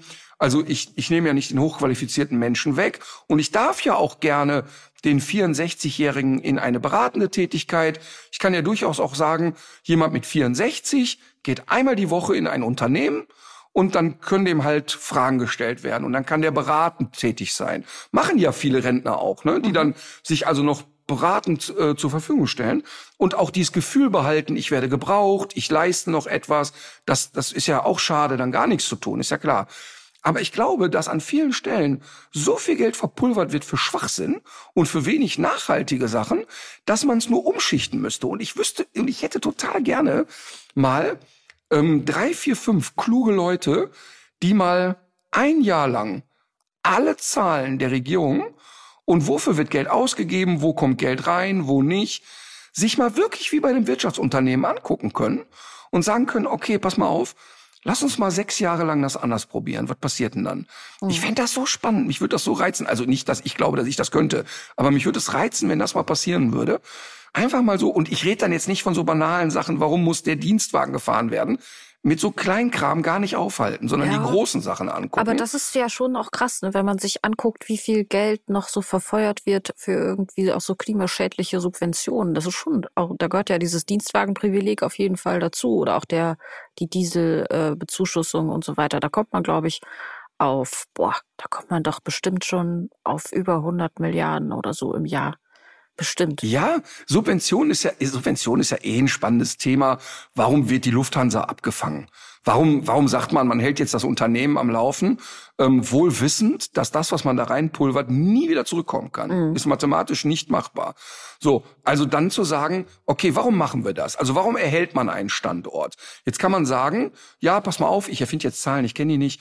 Da arbeiten 35.000 Menschen und es ist vielleicht jetzt preiswerter und auch sozialer zu sagen, wir und wir halten das Unternehmen am Leben. Aber übrigens Unternehmen, wir äh, gucken jetzt mal genau, warum ist diese Schieflage entstanden. Ah, okay, war zwei Jahre Corona, die Leute sind nicht geflogen, verstehe ich alles. Ähm, aber wir gucken mal ein bisschen weiter zurück, welche äh, Fehlentscheidungen wurden getroffen. Warum bauen wir jetzt einen Fallschirm mit so und so viel Milliarden? Und lassen die gleichen Leute weiter entscheiden, die es vorher schon nicht hingekriegt haben. Mhm. Also das heißt, ich würde das ja ganz stumpf betrachten und sagen, wo macht eine Subvention oder ein Auffang eines Unternehmens denn Sinn? Also jetzt mal ganz ehrlich, wenn ich jetzt bei bei mir leben keine Ahnung 400 Leute von dem Ganzen, wenn ich jetzt einen Antrag stelle und sage, warte mal, das ist jetzt gerade ein bisschen schwierig, ich bin jetzt so ein bisschen in Schieflage gekommen, das wäre wirklich geil, könnte ich mal so 30 Millionen kriegen, erhalten wir ja 400 Arbeitsplätze. Ich glaube, dafür gibt's gar kein Formular. Ich glaube, das kannst du gar nicht.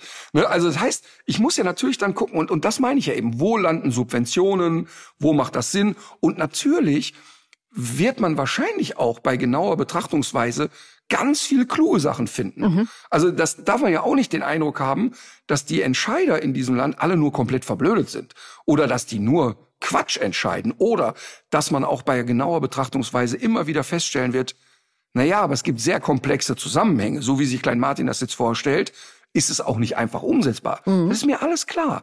Aber ich fände einfach geil, wenn Außenstehende Leute, die gewöhnt sind, große Unternehmen, kleine Unternehmen zu retten, umzustrukturieren, vielleicht auch einfach nur wirtschaftlicher zu machen, wenn die da mal drauf gucken könnten, ich fände das so toll. Ich finde das einfach wirklich sehr spannend. Und deshalb glaube ich, zu sagen, es ist kein Geld für Bildung da und es ist kein Geld für alte Leute da, es ist doch einfach wirklich unwürdig und dabei bleib ich. Da hat jemand 45 Jahre brav gearbeitet, bei Lidl an der Kasse, sage ich immer als Beispiel. Und dann hat er am Ende seines Lebens, wenn er jetzt in Rente geht, gar kein Geld, um die, das Leben genießen zu können. Ja. Also hat dann, keine Ahnung, 950 Euro oder 1100 Euro, weiß ich nicht, ich habe keine Ahnung das ist einfach schlimm. Vor allem, es geht ja auch, auch es geht ja auch um Lebenszeit. Genau. Also Leute, die weniger Geld verdienen und auch schwerer gearbeitet haben, haben meistens auch weniger Lebenszeit nach Renteneintritt. Und das ist ja eigentlich oh. noch die, die härteste aller Währungen. Ich finde es auch interessant. Ich könnte mir allerdings auch vorstellen, das denke ich oft, dass es schon ganz viele solcher Gutachten und Studien gibt, die in irgendwelchen Schubladen liegen und sehr, sehr teuer bezahlt wurden. Also zum Beispiel, es gibt ja diesen wissenschaftlichen Beirat äh, für die Bundesregierung. Und da gibt es ja ganz viele Gremien. Also es gibt ja zum Thema Agrarreform, gibt es wirklich viele hoch, hochaufwendige Gutachten von den Top-Leuten so in in Deutschland auf dem Gebiet, nicht nur wissenschaftlich, sondern auch aus der Praxis und Empfehlungen, die seit Jahren in der Schublade liegen, die aber nicht durchgezogen werden. Mhm. Auch diese Geschichte mit dem, mit dem Klimageld ist ja, ist ja eigentlich eine, eine ganz einfache Idee. CO2-Steuer kombiniert mit einem Klimageld pro Kopfpauschale für die Bürger, die den Mehr, die Mehrbelastung, das Teuerwerden auffängt sorgt dafür nachweislich, dazu gibt es Untersuchungen, dass gerade die einkommensschwachen Haushalte oder schwächeren Haushalte darüber sogar Vermögen aufbauen können. Das heißt, mhm. obwohl die CO2-Steuer kommt und die Sachen teurer werden, kriegst du über diese Klimapauschale am Ende hast du mehr Geld auf dem Konto als vorher redet keiner drüber oder jedenfalls nicht da, äh, wo drüber geredet werden sollte, ist aber Ergebnis von Arbeiten, die auch bezahlt wurden. Ne? Ich meine, das sind mhm. so Gutachten, die kosten ja auch Geld. Ich habe mich neulich schon mal gefragt, ob wir nicht vielleicht auch so eine neue Rubrik brauchen, äh, so die Sau, die durchs Dorf getrieben wird. Weißt du, zum Thema Wärmepumpe hätte man mhm. das mal machen können. Oder äh, jetzt äh, heißt es in den letzten Tagen, ähm, wir hätten keinen eigenen Strom mehr, wir müssten jetzt ja den Strom aus dem Ausland kaufen und so weiter. Das ist auch wieder so eine Bildzeitungsente. Was einfach nur heißt, ja, also es gibt ja diesen Stromhandel in Europa und der wird natürlich da gekauft, wo er mhm. gerade am billigsten ist. Aber es gibt überhaupt gar kein Problem. Und es gab auch einen Rekordwert im Juni, was die Erneuerbaren äh, produziert haben in Deutschland. Das wäre auch so eine schöne Sau, die durchs Dorf getrieben wird. Und äh, drittes Beispiel, ich wundere mich immer mehr so über die, die Feindbilder der Leute. Ich habe eine sehr nette Nachricht eigentlich bekommen von einem Hörer und äh, der mir sehr aufgebracht schrieb ähm, zum Thema Hitzeschutzpläne. Was denn diese Panikmache solle und äh, da kam äh, auch kam, war auch die Rede von Eckhard von Hirschhausen, der sich da ja äh, stark macht. Ähm, aber auch äh, Karl Lauterbach hat sich ja jetzt äh, mit seinem französischen Amtskollegen irgendwie zusammengesetzt. Die Franzosen haben diese Hitzeschutzpläne schon, weil die gesehen haben, wie viele Leute da sterben. Und das sind ja hitzebedingte vorzeitige Todesfälle. Das trifft natürlich ältere Leute eher und Kranke eher und so weiter. Aber es ist auch ein Risiko zum Beispiel für schwangere Frauen, was viele Leute nicht wissen, oder für ganz kleine Leute, mhm. weil Kleinkinder ja ihre Temperatur noch nicht so richtig regulieren können. Wie kommt man denn jetzt dahin? Und da verstehe ich wirklich nicht mehr, wie die Denke ist daraus ein Feindbild zu machen. Also da stellt sich jemand hin und sagt, wir müssen aufpassen, dass es für Oma Erna im Pflegeheim nicht zu heiß wird, weil das könnte nämlich ihr Leben verkürzen mhm. oder es könnte es sehr stark beeinträchtigen. Es geht ihr vielleicht schlechter, ihr Herz wird schlechter, sie kann nicht mehr, sie ist nicht mehr so gut zu Fuß. Es ist ja noch nicht immer die Rede von Todesfällen. Es geht einfach darum, dass es Leuten schlechter geht. Ja, und jetzt kommt jemand und sagt, Vielleicht wäre es gut, wenn die Pflegeheime irgendwie auch besser vernetzt wären und wenn man ein bisschen früher wüsste, worauf man sich da einstellen kann und dass man noch mal besser über Kühlungsmöglichkeiten nachdenkt. Wie zur Hölle kann es denn bitte, kann denn daraus bitte ein Feindbild werden? Ich finde, das ist, das ist so, das hat mich in der letzten Woche richtig geschockt, dass man jetzt gegen Hitzeschutzpläne Politik macht. Ja, kann ich dir, kann ich dir, es ist wirklich sehr stumpf und banal. Da geht's um Knete. Also ich kann dir wirklich, wenn du dir das System Bildzeitung mal in den letzten 50 Jahren gibst, wo ganz bewusst ja falsche Sachen einfach verbreitet werden, mhm. einfach nur weil sie populistisch sind, weil sie heftig sind, um zu verkaufen. Punkt aus. Und sehr wohlwissend haben, was weiß ich, Kai Diekmann und Co ein journalistisches Leben lang einfach Dinge in die Welt gesetzt, um ein Produkt zu verkaufen. Und völlig Ja, aber wie kommt denn... Äh, ja, aber die Leute lesen das, dann wirst du es... Guck mal, so wie du jetzt in deinem Algorithmus bist, dass dir irgendwie eine ferngesteuerte Katze angezeigt wird, wenn du dich dreimal nur mit einer Sache beschäftigst, kriegst du online immer wieder die gleiche Scheiße hochgespült. Und immer wieder die gleiche Aber ich Scheiße. verstehe nicht diesen Aufregungs, ich verstehe nicht das Aufregungs- und das Empörungspotenzial auf, von einem Hitzeschutzplan. Weißt du, wenn jetzt einer sagen würde. Nee, da, nein, ähm, nein, aber Katharina, Katharina, ganz banal. Ja. Du sagst, Aber entschuldige, da sagt jetzt jemand, guck mal, wir möchten was tun, damit die Oma nicht schmilzt. Ja. Das kann doch nur, das muss doch jedem ja Genau. klar sein, das ist was Gutes. Ja. Genau. Jetzt sagt aber ein anderer, das ist lächerlich, das brauchen wir überhaupt nicht. Etwa früher auch schon heiß, kostet uns nur wieder Geld und abgezwackt, am Ende bezahlst du es wieder, aber es ist nicht notwendig. Das heißt, ein anderer schreit dir ins Ohr, das ist nur wieder Geldmacherei, die wollen dich bescheißen, der Oma war doch früher auch warm, Mann, da hat die ein bisschen Franzbrandwein aufs Bein gekippt, dann war wieder gut. Ähm, so, das heißt, also dieses Aufhetzen hat ja System, weil es eben an anderen Stellen Geld bringt. Und da wird Geld mit Aufhetzen verdient und mit sonst irgendwie etwas. Der, äh, guck mal, im ganz kleinen Rahmen erlebe ich das ja von dieser Pseudo-Journalistin, die eigentlich CDU-Politikerin ist, die permanent jetzt hetzt gegen äh, mich und die Mina TV und wir hätten ein Leben lang, keine Ahnung, inszenierte Pferdeprofifälle gezeigt, um da Tiere zu quälen. Und der einzige Grund, warum sie es macht, ist, weil sie über meinen Namen und das Thema Klicks generiert. Sie ist sonst in einer, in- sitzt in einem kleinen Schuhkarton und wenn sie ein Live-Video macht, gucken es drei Leute. Wenn sie nur lang genug meinen Namen benutzt, gucken es 3000 Leute. Und genauso funktioniert das Thema Bildzeitung. Also da einfach immer volle Suppe drauf und immer, und es ist ja auch so einfach, eine Aufmerksamkeit zu kriegen. Ja. Ey, die wollen nicht bescheißen. Guck mal, die wollen nicht einfach bescheißen. Das ist, und, und, und das ist ja das, was so widerwärtig ist. Und äh, das, das werden wir auch nicht stoppen können. Da muss man nur immer wieder gegensteuern ähm, Genau. und mit Fakten kommen. Aber die Leute sind eben oft nicht für Fakten empfänglich. Guck mal, ganz, ganz banal, was einfach los ist und wie die Wahrnehmung ist und was die Leute für ein dünnes Nervenkostüm haben. Ich habe mal vor einiger Zeit eine vegane Bratwurst gepostet. Ja, ja, Einfach ja, ja. nur Ui, ui, geiles ui. Produkt. That's it. Nichts. Also nicht, Leute, hört auf, Fleisch zu essen. Ihr müsst das jetzt nehmen. Mhm. Quatsch. Ich habe einfach nur gesagt, ey, echt lecker. Sofort ging's los. Ja, ja, Chemiekeule. Ach, der Ritter, Zitat, diese Medienhure. Wer weiß, was der da wieder für kriegt. Eine absurde Gedankenkette. Und sofort wird von manchen, natürlich ist eine kleine Gruppe, aber die schreit sehr laut, wird einfach behauptet, ähm, das macht der jetzt und wir werden alle dazu gezwungen, das zu essen. Es war noch nicht mal Umerziehung. ja, Umerziehung. Ne? Man wird gegängelt und so weiter. Und so empfinden die Leute, sind die Leute sehr empfänglich, wenn faktisch jemand sagt, pass mal auf, die alten Leute, die Schwangeren, die kleinen Kinder, die kriegen langfristig Probleme mit der Hitze. Wie, was können wir tun, um erste Hilfemaßnahmen einzuleiten? Was können wir tun, um das zu verhindern? Da sagt der gesunde Menschenverstand, ja klar, ich muss gucken, dass die Oma nicht schmilzt. Und mein, weißt du, wenn ich das den kleinen Zwerg vor meiner Nichte sehe, äh, der Matti ist zwei. Und natürlich ist das ein Riesenthema, so wie schon seit 30 Jahren in Australien. Wie viel Sonne kann der noch vertragen? Und ähm, d- den, den kann ich nicht mehr, keine Ahnung, als ich drei war, äh, lag ich einfach als Kind wahrscheinlich ein bisschen eingecremt im Schwimmbad rum. War dann einfach Ja. so. Kannst du eben heute Ja. nicht mehr machen. Heute müssen die eben Kleidung tragen, die ähm, UV-Strahlen filtern und so weiter. So, das ist eigentlich nur alles logisch. Aber dann kommt jemand, weil du hast ja auch keinen Bock da drauf, ist mühselig. Und dann kommt jemand und sagt, hör mal, die erzählen ja alle Scheiße. Das stimmt überhaupt nicht. Da steckt nur wieder einer dahinter, der will diese T-Shirts verkaufen, die die UV-Strahlen äh, filtern. Das ist alles Scheiße.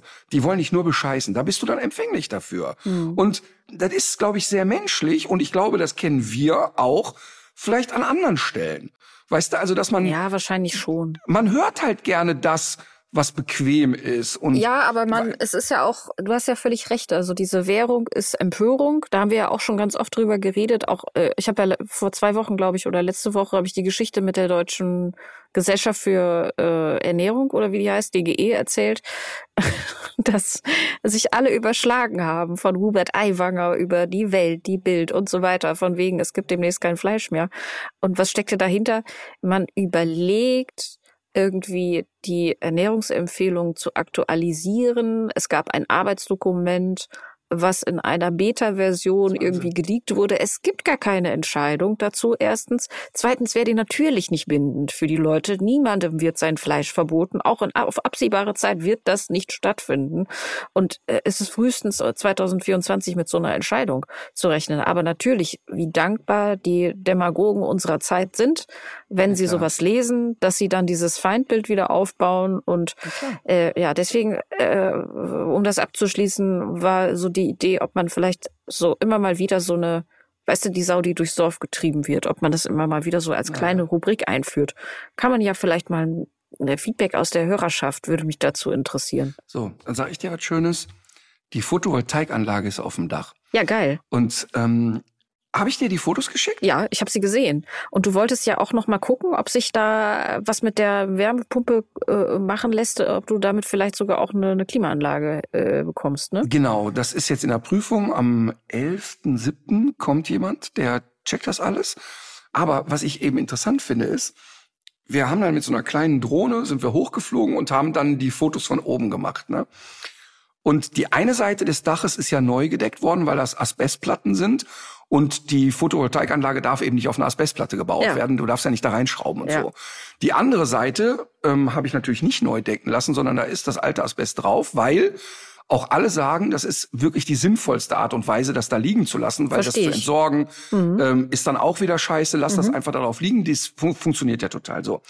Jetzt fliegen wir da mit der Drohne hoch und ich sehe die Photovoltaikplatten da drauf. Innerhalb, innerhalb der nächsten zwei Wochen wird das jetzt auch alles schon angeschlossen, die Kabel verlegt und so weiter und so fort. Und ich gehe davon aus, dass spätestens zum 1. August das Ding auch in Betrieb ist. Ne? So, Ja. pass auf. Jetzt fliegt man da hoch und ich sehe die Platten da drauf und denke, warum habe ich eine Photovoltaikanlage gekauft, mit der ich ganz Köln bestromen kann? Also auch wieder, das ist auch wieder so. Hast du übertrieben? Der hat mich dreimal vorher gefragt. Der, hat- der hat mich dreimal vorher gefragt, wie viel soll denn da so drauf? Und ich habe immer gesagt, ja, wie viel passt denn da drauf? Ja, aber wie viel Strombedarf ist denn da und so kann man. Ich sag hör mal, baller einfach drauf, was geht. Und wenn ich das jetzt sehe von oben, das sieht aus, ne? Das ist einfach, das sieht aus, als hätten wir drei Fußballfelder da drauf gelegt. Ist aber natürlich Quatsch, die Perspektive verzerrt dann ein bisschen. Okay, gut. Aber was einfach total, ich freue mich so darüber. Ja. Und auch da, natürlich ist mir ja völlig klar, dass jetzt nicht viele Leute bezahlen könnten, weil es ist wirklich teuer alles, ne? Aber in Relation ist es ja auch wieder richtig. Also das hat, das äh, steigert ja den Wert des Hauses. Ähm, hinten raus, also jetzt ist es erstmal teuer, aber hinten raus wird es natürlich preiswerter und so weiter. Aber ich finde das so spannend und ich habe dann mit meinem Kumpel Alex gesprochen, der jetzt auch eine Photovoltaikanlage aufs Dach kriegt. Aber da reden wir dann davon, dass die ja wirklich nur für den kleinsten Eigenbedarf ist. Und dann reden wir von einem Invest von 8.000, 9.000 Euro. Ist auch viel Geld, keine Frage. Ist aber jetzt dann auch keine Summe mehr, wo du sagst, ja, also das ist aber wirklich absolut nicht leistbar. Und das finde ich irgendwie toll. Also, dass da auch jetzt, Ich würde mich so freuen. man merkt ja, dass die Preise sich auch ganz positiv entwickeln. Ja, ich würde mich so freuen, wenn ich, äh, also wenn man wüsste, man macht den eigenen Strom selber, der ist sauber und der kostet nichts mehr. Also der kostet nur diese Anschaffungs, äh, diese Anschaffungs, also es ist wirklich, würde ich mich auch sehr darüber freuen. Cool. Ja, und es wird natürlich sein, wir werden im Sommer einen riesen Überschuss erwirtschaften. Und im Winter wird es natürlich nicht reichen. Darüber muss man sich auch im Klaren sein. Ne? Ja. Aber it is what it is. Ich freue mich da auf jeden Fall sehr drüber. So, komm. Wir machen jetzt hier Tipp des Tages. Ähm, ich habe doch noch das schöne Rasseporträt. Sollen wir das nicht noch mal schnell zwischenschieben? Aber sind wir nicht schon sehr lange für eine Urlaubsfolge? Sind wir doch schon so lang? Äh, wir sind bei Komm, 1,15. sch- komm, mach. Standard Nummer 217. Der Rüde wird 47 bis 52 Zentimeter hoch. Die Hündin 44 bis 48. Jetzt muss ich sehr aufpassen, denn in jedem Satz kommt dieser. Dass du den Namen nicht verrätst. Genau. äh, der Hund ist ruhig, ausgeglichen und braucht viel Liebe. Der sensible Jagdhund entpuppt sich schnell als äußerst anhänglicher Zeitgenosse, der sich als vollwertiges Familienmitglied sieht und am liebsten täglich von allen verwöhnt werden möchte. Fremden gegenüber ist er eher zurückhaltend. Weitere wichtige Wesenszüge der Rasse sind Selbstsicherheit, Unerschrockenheit und Leichtführigkeit. Ich finde, das klingt alles recht widersprüchlich. Äh, Er ist ein Spezialist auf der Wundfährte. Er trägt dazu bei, dass verletztes Wild möglichst Auf der schnell was? auf der Wundfährte. Also äh, wenn ein Tier angeschossen wurde, Okay. schätze ich mal. Ja. Er trägt Ja, ja. dazu bei, dass verletztes Okay, Wild also okay. möglichst schnell gefunden und erlöst wird. Eine unerschütterliche Wesensfestigkeit soll in Kombination mit Wildschärfe dazu beitragen, lange Hetzen zu vermeiden. Fährten und Sichtlaut sind wichtig. Die jagdlichen Verhältnisse, in denen sich der Hund behaupten muss, unterliegen einem Wandel. Heute stehen ganz klar die Einzeljagd, die Nachtjagd und Drückjagden im Vordergrund. Zum Aussehen. Er ist leicht, beweglich, mittelgroß und muskulös. Gewandtheit, Beweglichkeit, Kraft und Ausdauer zeichnen ihn aus. Der leichte Kopf lässt an edle Bracken denken. Das kurze Haar liegt dicht Okay. und glatt an. Warte. Jetzt stellt sich die Frage, sind wir eher in Niedersachsen oder sind wir eher in Bayern? Wir sind eher in Bayern. Okay, also dann, ach, dann ist es wohl, ich ahne einen bayerischen Gebirgsschweißhund. Ganz genau richtig. Der ist es. Gratulation. Herzlichen Glückwunsch. Weil der hannoveranische oder hannoversche Schweißhund ähm, hätte es meiner Meinung nach auch sein können. Aber ich weiß gar nicht, vielleicht sind die auch größer und so, aber naja. Es ist ganz interessant. Äh, laut VDH gehen die Spuren des Hundes auf das Jahr 1848 zurück. Und zwar hat er die Zerschlagung der Großreviere und die Ablösung traditioneller Jagdmethoden durch die Pirsch- und Ansitzjagd bei verbesserten Schusswaffen den Wunsch hervorgebracht nach einem Hund für die Arbeit nach dem Schuss. Also man wollte vor allem einen Hund züchten, äh, der auch da äh, genau, insbesondere bei diesem Einsatz im Gebirge nach dem Schuss äh, geländetauglich, schnell, flottwendig und so weiter. Fand ich sehr interessant. Okay, also das ist jetzt hier alles sehr historisches, nerdiges Wissen für jeden nachzulesen Mhm. äh, auf der Seite des VDH. Aber äh, vielleicht noch mal kurz äh, für die Leute, die jetzt noch kein Bild davon haben, die sind eher so waagerecht oder leicht schräg abwärts äh, liegen die im Raum. Sind, sind eher, also die sind jetzt schon eher so äh, länglich gebaut, ne? Oder was würdest du sagen? Ja, ja, Ja. ja. Sind länglich gebaut, aber noch nicht in einer, in so einer Hypertrophierung wie bei einem Beagle oder so. Mhm. So extrem jetzt auch nicht, finde ich, ne? Aber die sind nicht quadratisch, sind so ein bisschen länglicher. Ähm, ich bin mal gespannt, was du gleich zum Thema Gesundheit sagst, weil mir ist keiner begegnet, der äh, signifikante körperliche große Schwierigkeiten hatte. Ja, das geht, das Ähm, geht auch. Die, äh, die Hunde, die ich kennengelernt habe, sind sehr robuste Hunde. Das geht absolut auch aus meiner äh, Recherche hervor. Also es gibt immer mal wieder HD-Probleme offenbar oder das ist zumindest etwas, was gehäuft auftreten kann. Ansonsten gilt diese Hunderasse als gesundheitlich äußerst robust. Das, also das ist auch also wirklich so meine Wahrnehmung bei den Schweißhunden. Also erstmal kann ich sagen, dass sich wohl kaum ein Hundeohr weicher und schöner anfühlt als das von einem Gebirgsschweißhund. So ein bisschen wie beim Wischler. Der hat ja auch so ganz weiche Ohren, ne? so eine ganz weiche Struktur da drauf.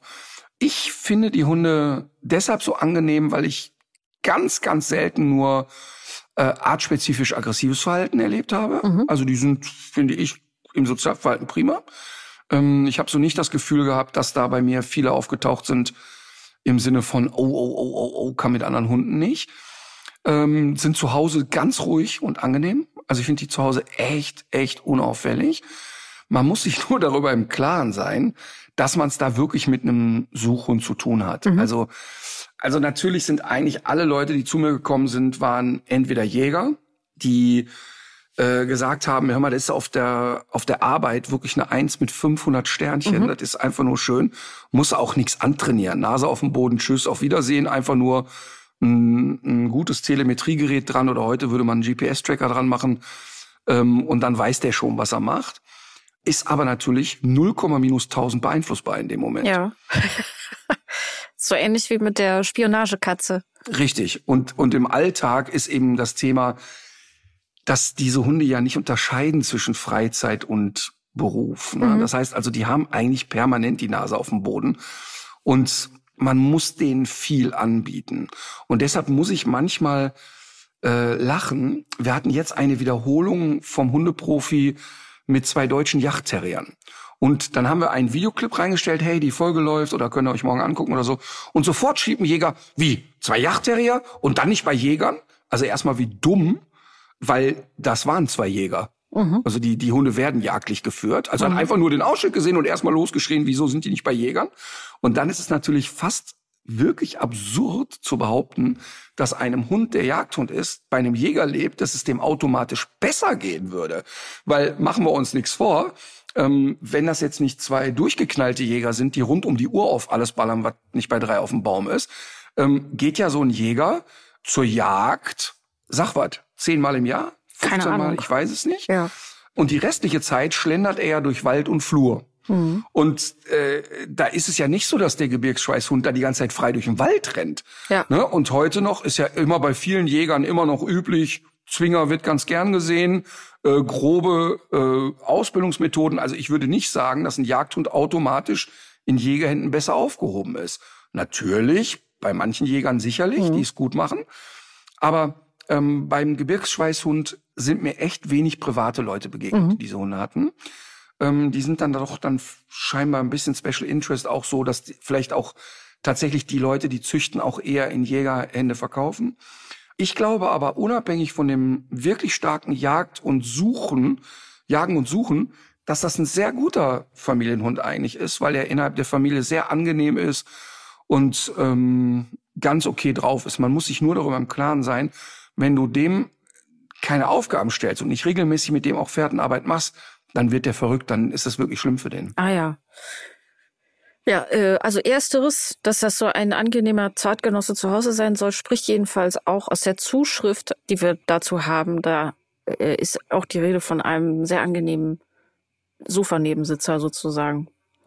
Sehr gut, dann haben wir das auch noch geschafft. Da freuen sich doch alle, außer Kommst dir. du so auf die Rassen? Das heißt, die Leute schreiben uns und sagen, sag mal was über die Rasse und dann suchst du dir was raus? Äh, mal so, mal so. Ich gehe da auch durchaus nach, okay. nach eigenem Interesse, aber es ist, ist eine gesunde Mischung, sag ich mal so. Okay, verstehe. Du hast ja Urlaub, deswegen fasse ich mich jetzt kurz. Ich möchte gerne ein Buch empfehlen und zwar heißt es Bingo mit Sora. Und da äh, erzählt eine junge Autistin, Kia Götze heißt sie, ihre Lebensgeschichte und berichtet einerseits von den Schwierigkeiten, die sie aufgrund des Autismus immer wieder hat, aber auch, äh, wie sich das Leben für sie anfühlt. Also das sind wirklich, also sie hat äh, einerseits eben Autismus, aber zum Beispiel auch Synästhesie. Das ist ja zum Beispiel so etwas, dass man bestimmte Sinneseindrücke miteinander verbindet. Also zum Beispiel können Montage für äh, Menschen mit Synästhesie blau sein. Oder Musik kann einen bestimmten Geschmack haben. Oder Pflanzen können den und den Charakter haben. Nee, nee, das ist ein ganz, andere, ganz anderes pathologisches Problem. Und äh, das ist, finde ich, super gelungen in diesem Buch, dafür Bilder zu finden. Also nicht nur sprachliche Bilder, sondern auch Bilder im wahrsten Sinne des Wortes denn die Illustratorin ist ihre Cousine und man sieht diesen Bildern auch das sehr enge Verhältnis zwischen den Ach, beiden an. Die ziehen einen wirklich richtig rein in das Buch und ich habe es sehr gerne gelesen. Ich finde es wirklich sehr bewegend und aber auch mit vielen sehr wertvollen Informationen. Einerseits zu diesen äh, Krankheitsbildern, Zweitens aber auch zum Leben mit Assistenzhund, denn irgendwann kommt eine Hündin an die Seite von Kia Ach, und auch darüber erzählt sie. Und ich finde, es ist äh, eine sehr tolle Mischung aus einerseits einer persönlichen, persönlichen Erleben, aber auch diese gut recherchierten, aus meiner Sicht, Informationen, die es dazu noch gibt. Und die Bilder dazu, ich finde, es ist eine super Kombi und ein sehr gelungenes Buch. Ich würde es dir auch gerne äh, mal schicken, dass du mal einen Blick drauf wirfst, weil ich könnte mir vorstellen, dass es dich vielleicht auch interessiert. Total. Und ich muss allerdings auch noch als kleiner Transparenzhinweisen, Hinweis äh, noch sagen, das ist erschienen auch im Buchwink Verlag und das ist ja ein Verlag äh, von einer Freundin von mir. Ich bekomme allerdings kein Geld dafür, dass ich das empfehle. Das ist eine wirklich ehrliche, ungetrübte Aussage, die ich hier treffe. Nur der Transparenz halber, dass es hinterher ja, nicht wieder heißt. Nein, finde ich auch gut und das ist ja auch deine journalistische Sorgfaltspflicht. Aber ich finde auch total in Ordnung und gerade auch, wenn man es kommuniziert, wenn man sagt, ey, ich möchte jemand Anschubhilfe geben. Wir, wir beide sind aber so gestrickt, dass wir ein Produkt, was irgendwie wir scheiße finden, ähm, sicherlich nicht als Anschubhilfe nee. geben würden, weil ich auch glaube, dass ich demjenigen dann keinen Gefallen tue. Glaube ich auch, ja. Ne? Also Genau. Ich finde aber auch total in Ordnung, wenn man sagt, ähm, und das muss doch auch erlaubt sein, hör mal, ein Kumpel von mir hat eine Kneipe aufgemacht, gibt super Essen, geht mal dahin. Ist doch auch, ist doch auch in Ordnung. Finde ich, finde ich so dieses, ähm, Support ist kein Mord, hat ja einer der klügsten deutschen Philosophen ja, gesagt. Ich habe ihn da natürlich sehr öffentlich-rechtlich geprägt, deswegen ist mir der Hinweis wichtig, aber wie gesagt, ich stehe da. Ja. Finde ich auch gut. Gut, und äh, zweiter Tipp, äh, ganz kurz, es gibt ein neues Video äh, auf dem YouTube-Kanal Dimension Ralf, Quarks Dimension Ralf. Oh, zur Frage, wie weit wir eigentlich von der Zombie-Apokalypse entfernt sind. Und Spoiler Alert, wir sind näher dran, als wir alle denken. Kannst du mir mit einem Satz sagen, was ist denn die Zombie-Apokalypse? Also es geht eigentlich um die Frage, es, Zombies sind ja so ein ganz beliebtes popkulturelles äh, Motiv. Äh, übrigens zum popkulturellen Hintergrund hat auch, äh, wenn ich jetzt schon dabei bin, von wegen Support ist kein Mord, hat Sasa Niasiri ein sehr interessantes Buch geschrieben, ähm, das ich auch nochmal verlinken werde. Den kenne ich allerdings auch privat. Äh, trotzdem haue ich das jetzt hier einfach mal raus. Äh, jedenfalls, Zombies sind ja so wie The Last of Us und so weiter. Da gibt's ja viele Serien oder The Walking Dead. Das ist ja in den letzten Jahren ein ganz beliebtes Motiv. Was für eine langweilige Scheiße. Ey, pass auf. Und es gibt einen Pilz, der zum Beispiel Ameisen dazu bringt, sich auf eine äh, spezielle, sehr ameisenfremde Art zu verhalten wodurch die Ameise dann wieder von einem anderen Tier gefressen wird und sich dieser Lebenszyklus wieder neu in Gang setzt. Und wir haben kürzlich haben wir ja mal über diesen Typen von den Virgin äh, Records gesprochen und ich habe noch gesagt, äh, das klingt für mich nach Toxoplasmose. Richard Branson. Richtig. Und es gibt den Verdacht, dass die Toxoplasmose, das ist ja so ein einzelliger Erreger, bei vielen Leuten dafür sorgt, dass sie einerseits eine höhere Risikobereitschaft haben und gleichzeitig aber eine verringerte Reaktionsschnelligkeit. Und das äh, ist darauf zurückzuführen, dass die Toxoplasmose sich im Katzendarm weiterentwickelt. Das heißt, wir Menschen sind infiziert und verhalten uns so, dass wir eher von einer Raubkatze gefressen werden, damit sich die Toxoplasmose in diesem Raubkatzendarm weiter vermehren kann. Kennst du es? Und wem das jetzt zu crazy war, guckt sich einfach noch mal in Ruhe das Video an. Kennst du das, dass man manchmal eine Frage bereut, die man stellt? ja, um, ich kenne das insbesondere aus diesem Podcast-Kontext heraus. so, bei mir wird's äh, wie, wie so häufig deutlich profaner, aber ich bin sehr glücklich. Ich habe dir erzählt, dass nach wie vor auch bei Fleisch ist es manchmal so, boah, dass ich so gerne ein Stück Salami beißen würde. Oder auch manchmal, ich habe das immer noch, wenn ich an so einem Hähnchenwagen vorbeilaufe, dass ich das Hähnchen in das Hähnchen reinbeißen will. Ähm, das hört irgendwie nicht auf. Ähm, aber ist auch nicht schlimm. Ich halte das ja aus. Was ich aber wirklich echt vermisse, sind ist Ei und Käse. Mhm, mh. Und ich habe jetzt wirklich alle Ei Eiersatzprodukte, da gibt ja so Pulver, da kannst du dann so wie, wie ein Rührei aufschäumen und so. Das schmeckt alles scheiße. Mhm. Wenn da jemand irgendwie was empfehlen kann, bitte immer her damit. Ich probiere das auch alles aus. Ich habe aber jetzt gefunden, ich habe ja jetzt schon ein paar Mal gesagt, dass ich so Scheibenkäse Ersatzprodukt, habe ich jetzt schon ein paar, die ich ganz cool finde. Aber es gab bisher für mich keinen, ich habe das abends so gern gehabt, so ein Stück Käse abzuschneiden und so irgendwie in Feigensenf zu tauchen und so weiter. Ne? Und jetzt habe ich es gefunden. Mhm. Äh, die Firma heißt Violife, V-I-O-L-I-F-E. Und die machen so einen Käse am Stück. Er ist einfach sensationell. Konsistenz wie bei Käse, Geschmack wie bei Käse. Eine Eins mit 100 Sternchen. Richtig, richtig lecker. Das habe ich hier gefunden und äh, habe das probiert und war direkt elektrisiert. Sensationelles Produkt. Ja, du hast mir das ja geschickt. Das ist, glaube ich, so, ein, so eine Cheddar-Sorte. Und ich habe dir, ich habe daraufhin. Das ist keine Cheddar-Sorte. Das stand aber auf der Verpackung, die hm. du mir geschickt hast. Okay, gut. Also jedenfalls, du hast diesen Käse geschickt und ich habe ich hab noch die Frage zurückgeschickt, ist das für Burger geeignet? Und daraufhin kam die Antwort, das ist eine Bratwurst. Und da habe ich gedacht, okay, ich warte mal kurz ab, bis er aus der Sonne rausgegangen ist und frage ihn irgendwann nochmal. Für, für Burger geeignet? Ja, ich dachte, ob das so ein Schmelzkäse ist. Ach so, ich dachte, ach so, ich dachte, ich hätte dir auch das Foto der veganen Bratwurst geschickt. Ja, das hast du dann irgendwann auch, das stimmt. Ja, das meinte ich. Aber das Produkt ne, ist so lecker, ist aber leider, die haben die Bude an Nestlé verkauft und jetzt esse ich es nicht mehr. Ah, okay, nee, das geht natürlich gar nicht. Ja. Na gut, äh, Musik. Aber dieser Käse am Stück, das ist wirklich super. Mhm, mhm, also kann, kann ich wirklich nur sagen. Und auch da wieder, ich bekomme leider nichts dafür. Ähm, und die Betonung liegt auf leider. Ich würde ja. alles annehmen von dieser Firma. Vielleicht, vielleicht kann ich mich da auch noch mal reinzecken. Bei Katjes hat ja das permanente Gebettel, ihr könnt mich haben, hat ja wirklich zum Erfolg geführt. Ich glaube auch. Vielleicht könnte ich das bei VioLife jetzt auch immer machen. Ja, wir müssen von drei rückwärts zählen und dann läuft das, glaube ich auch. Nach wie vor übrigens, ne? Laufen die Hundjes wie doof. Ich krieg wirklich jeden Tag mindestens 20 Fotos geschickt von äh, bei Instagram von irgendwelchen Followern, die im Supermarkt stehen und die ganzen Katjes-Produkte fotografieren Mhm. und immer unsere Nische leer. Hm. Einfach. Ach so, weil schon, äh, weil schon Die müssen- weggefuttert. Ach Ja. so. Ah.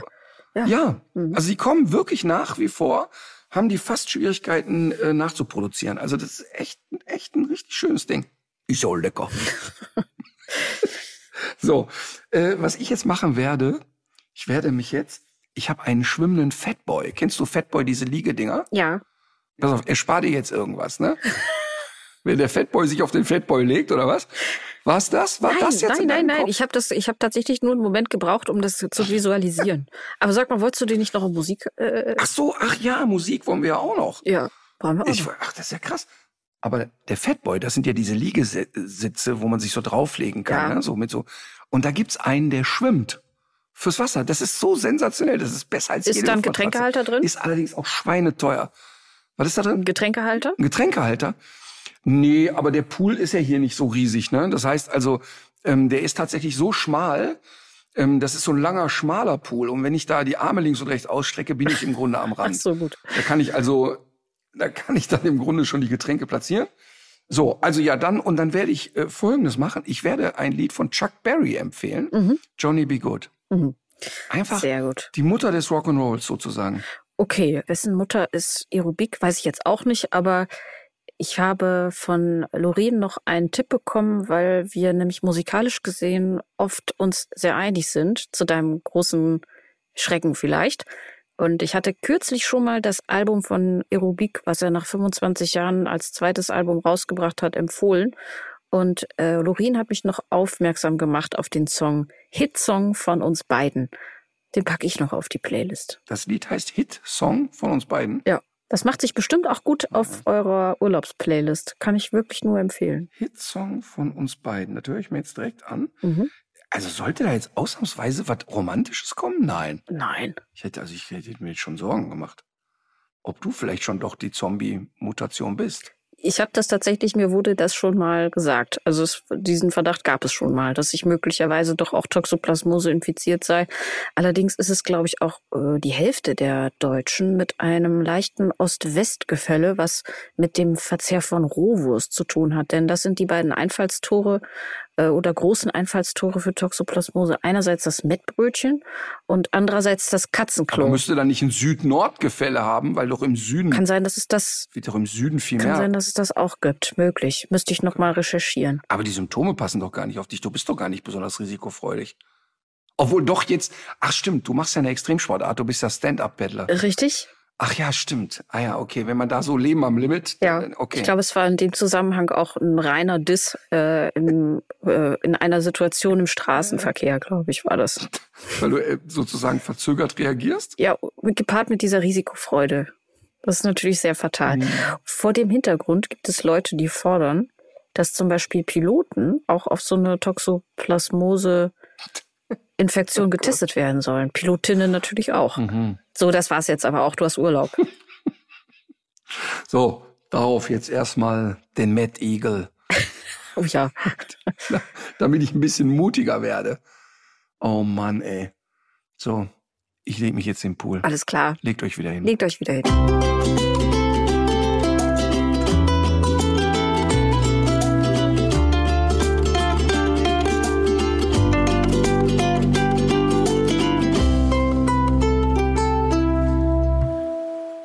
Dieser Podcast ist eine Produktion der Audio Alliance.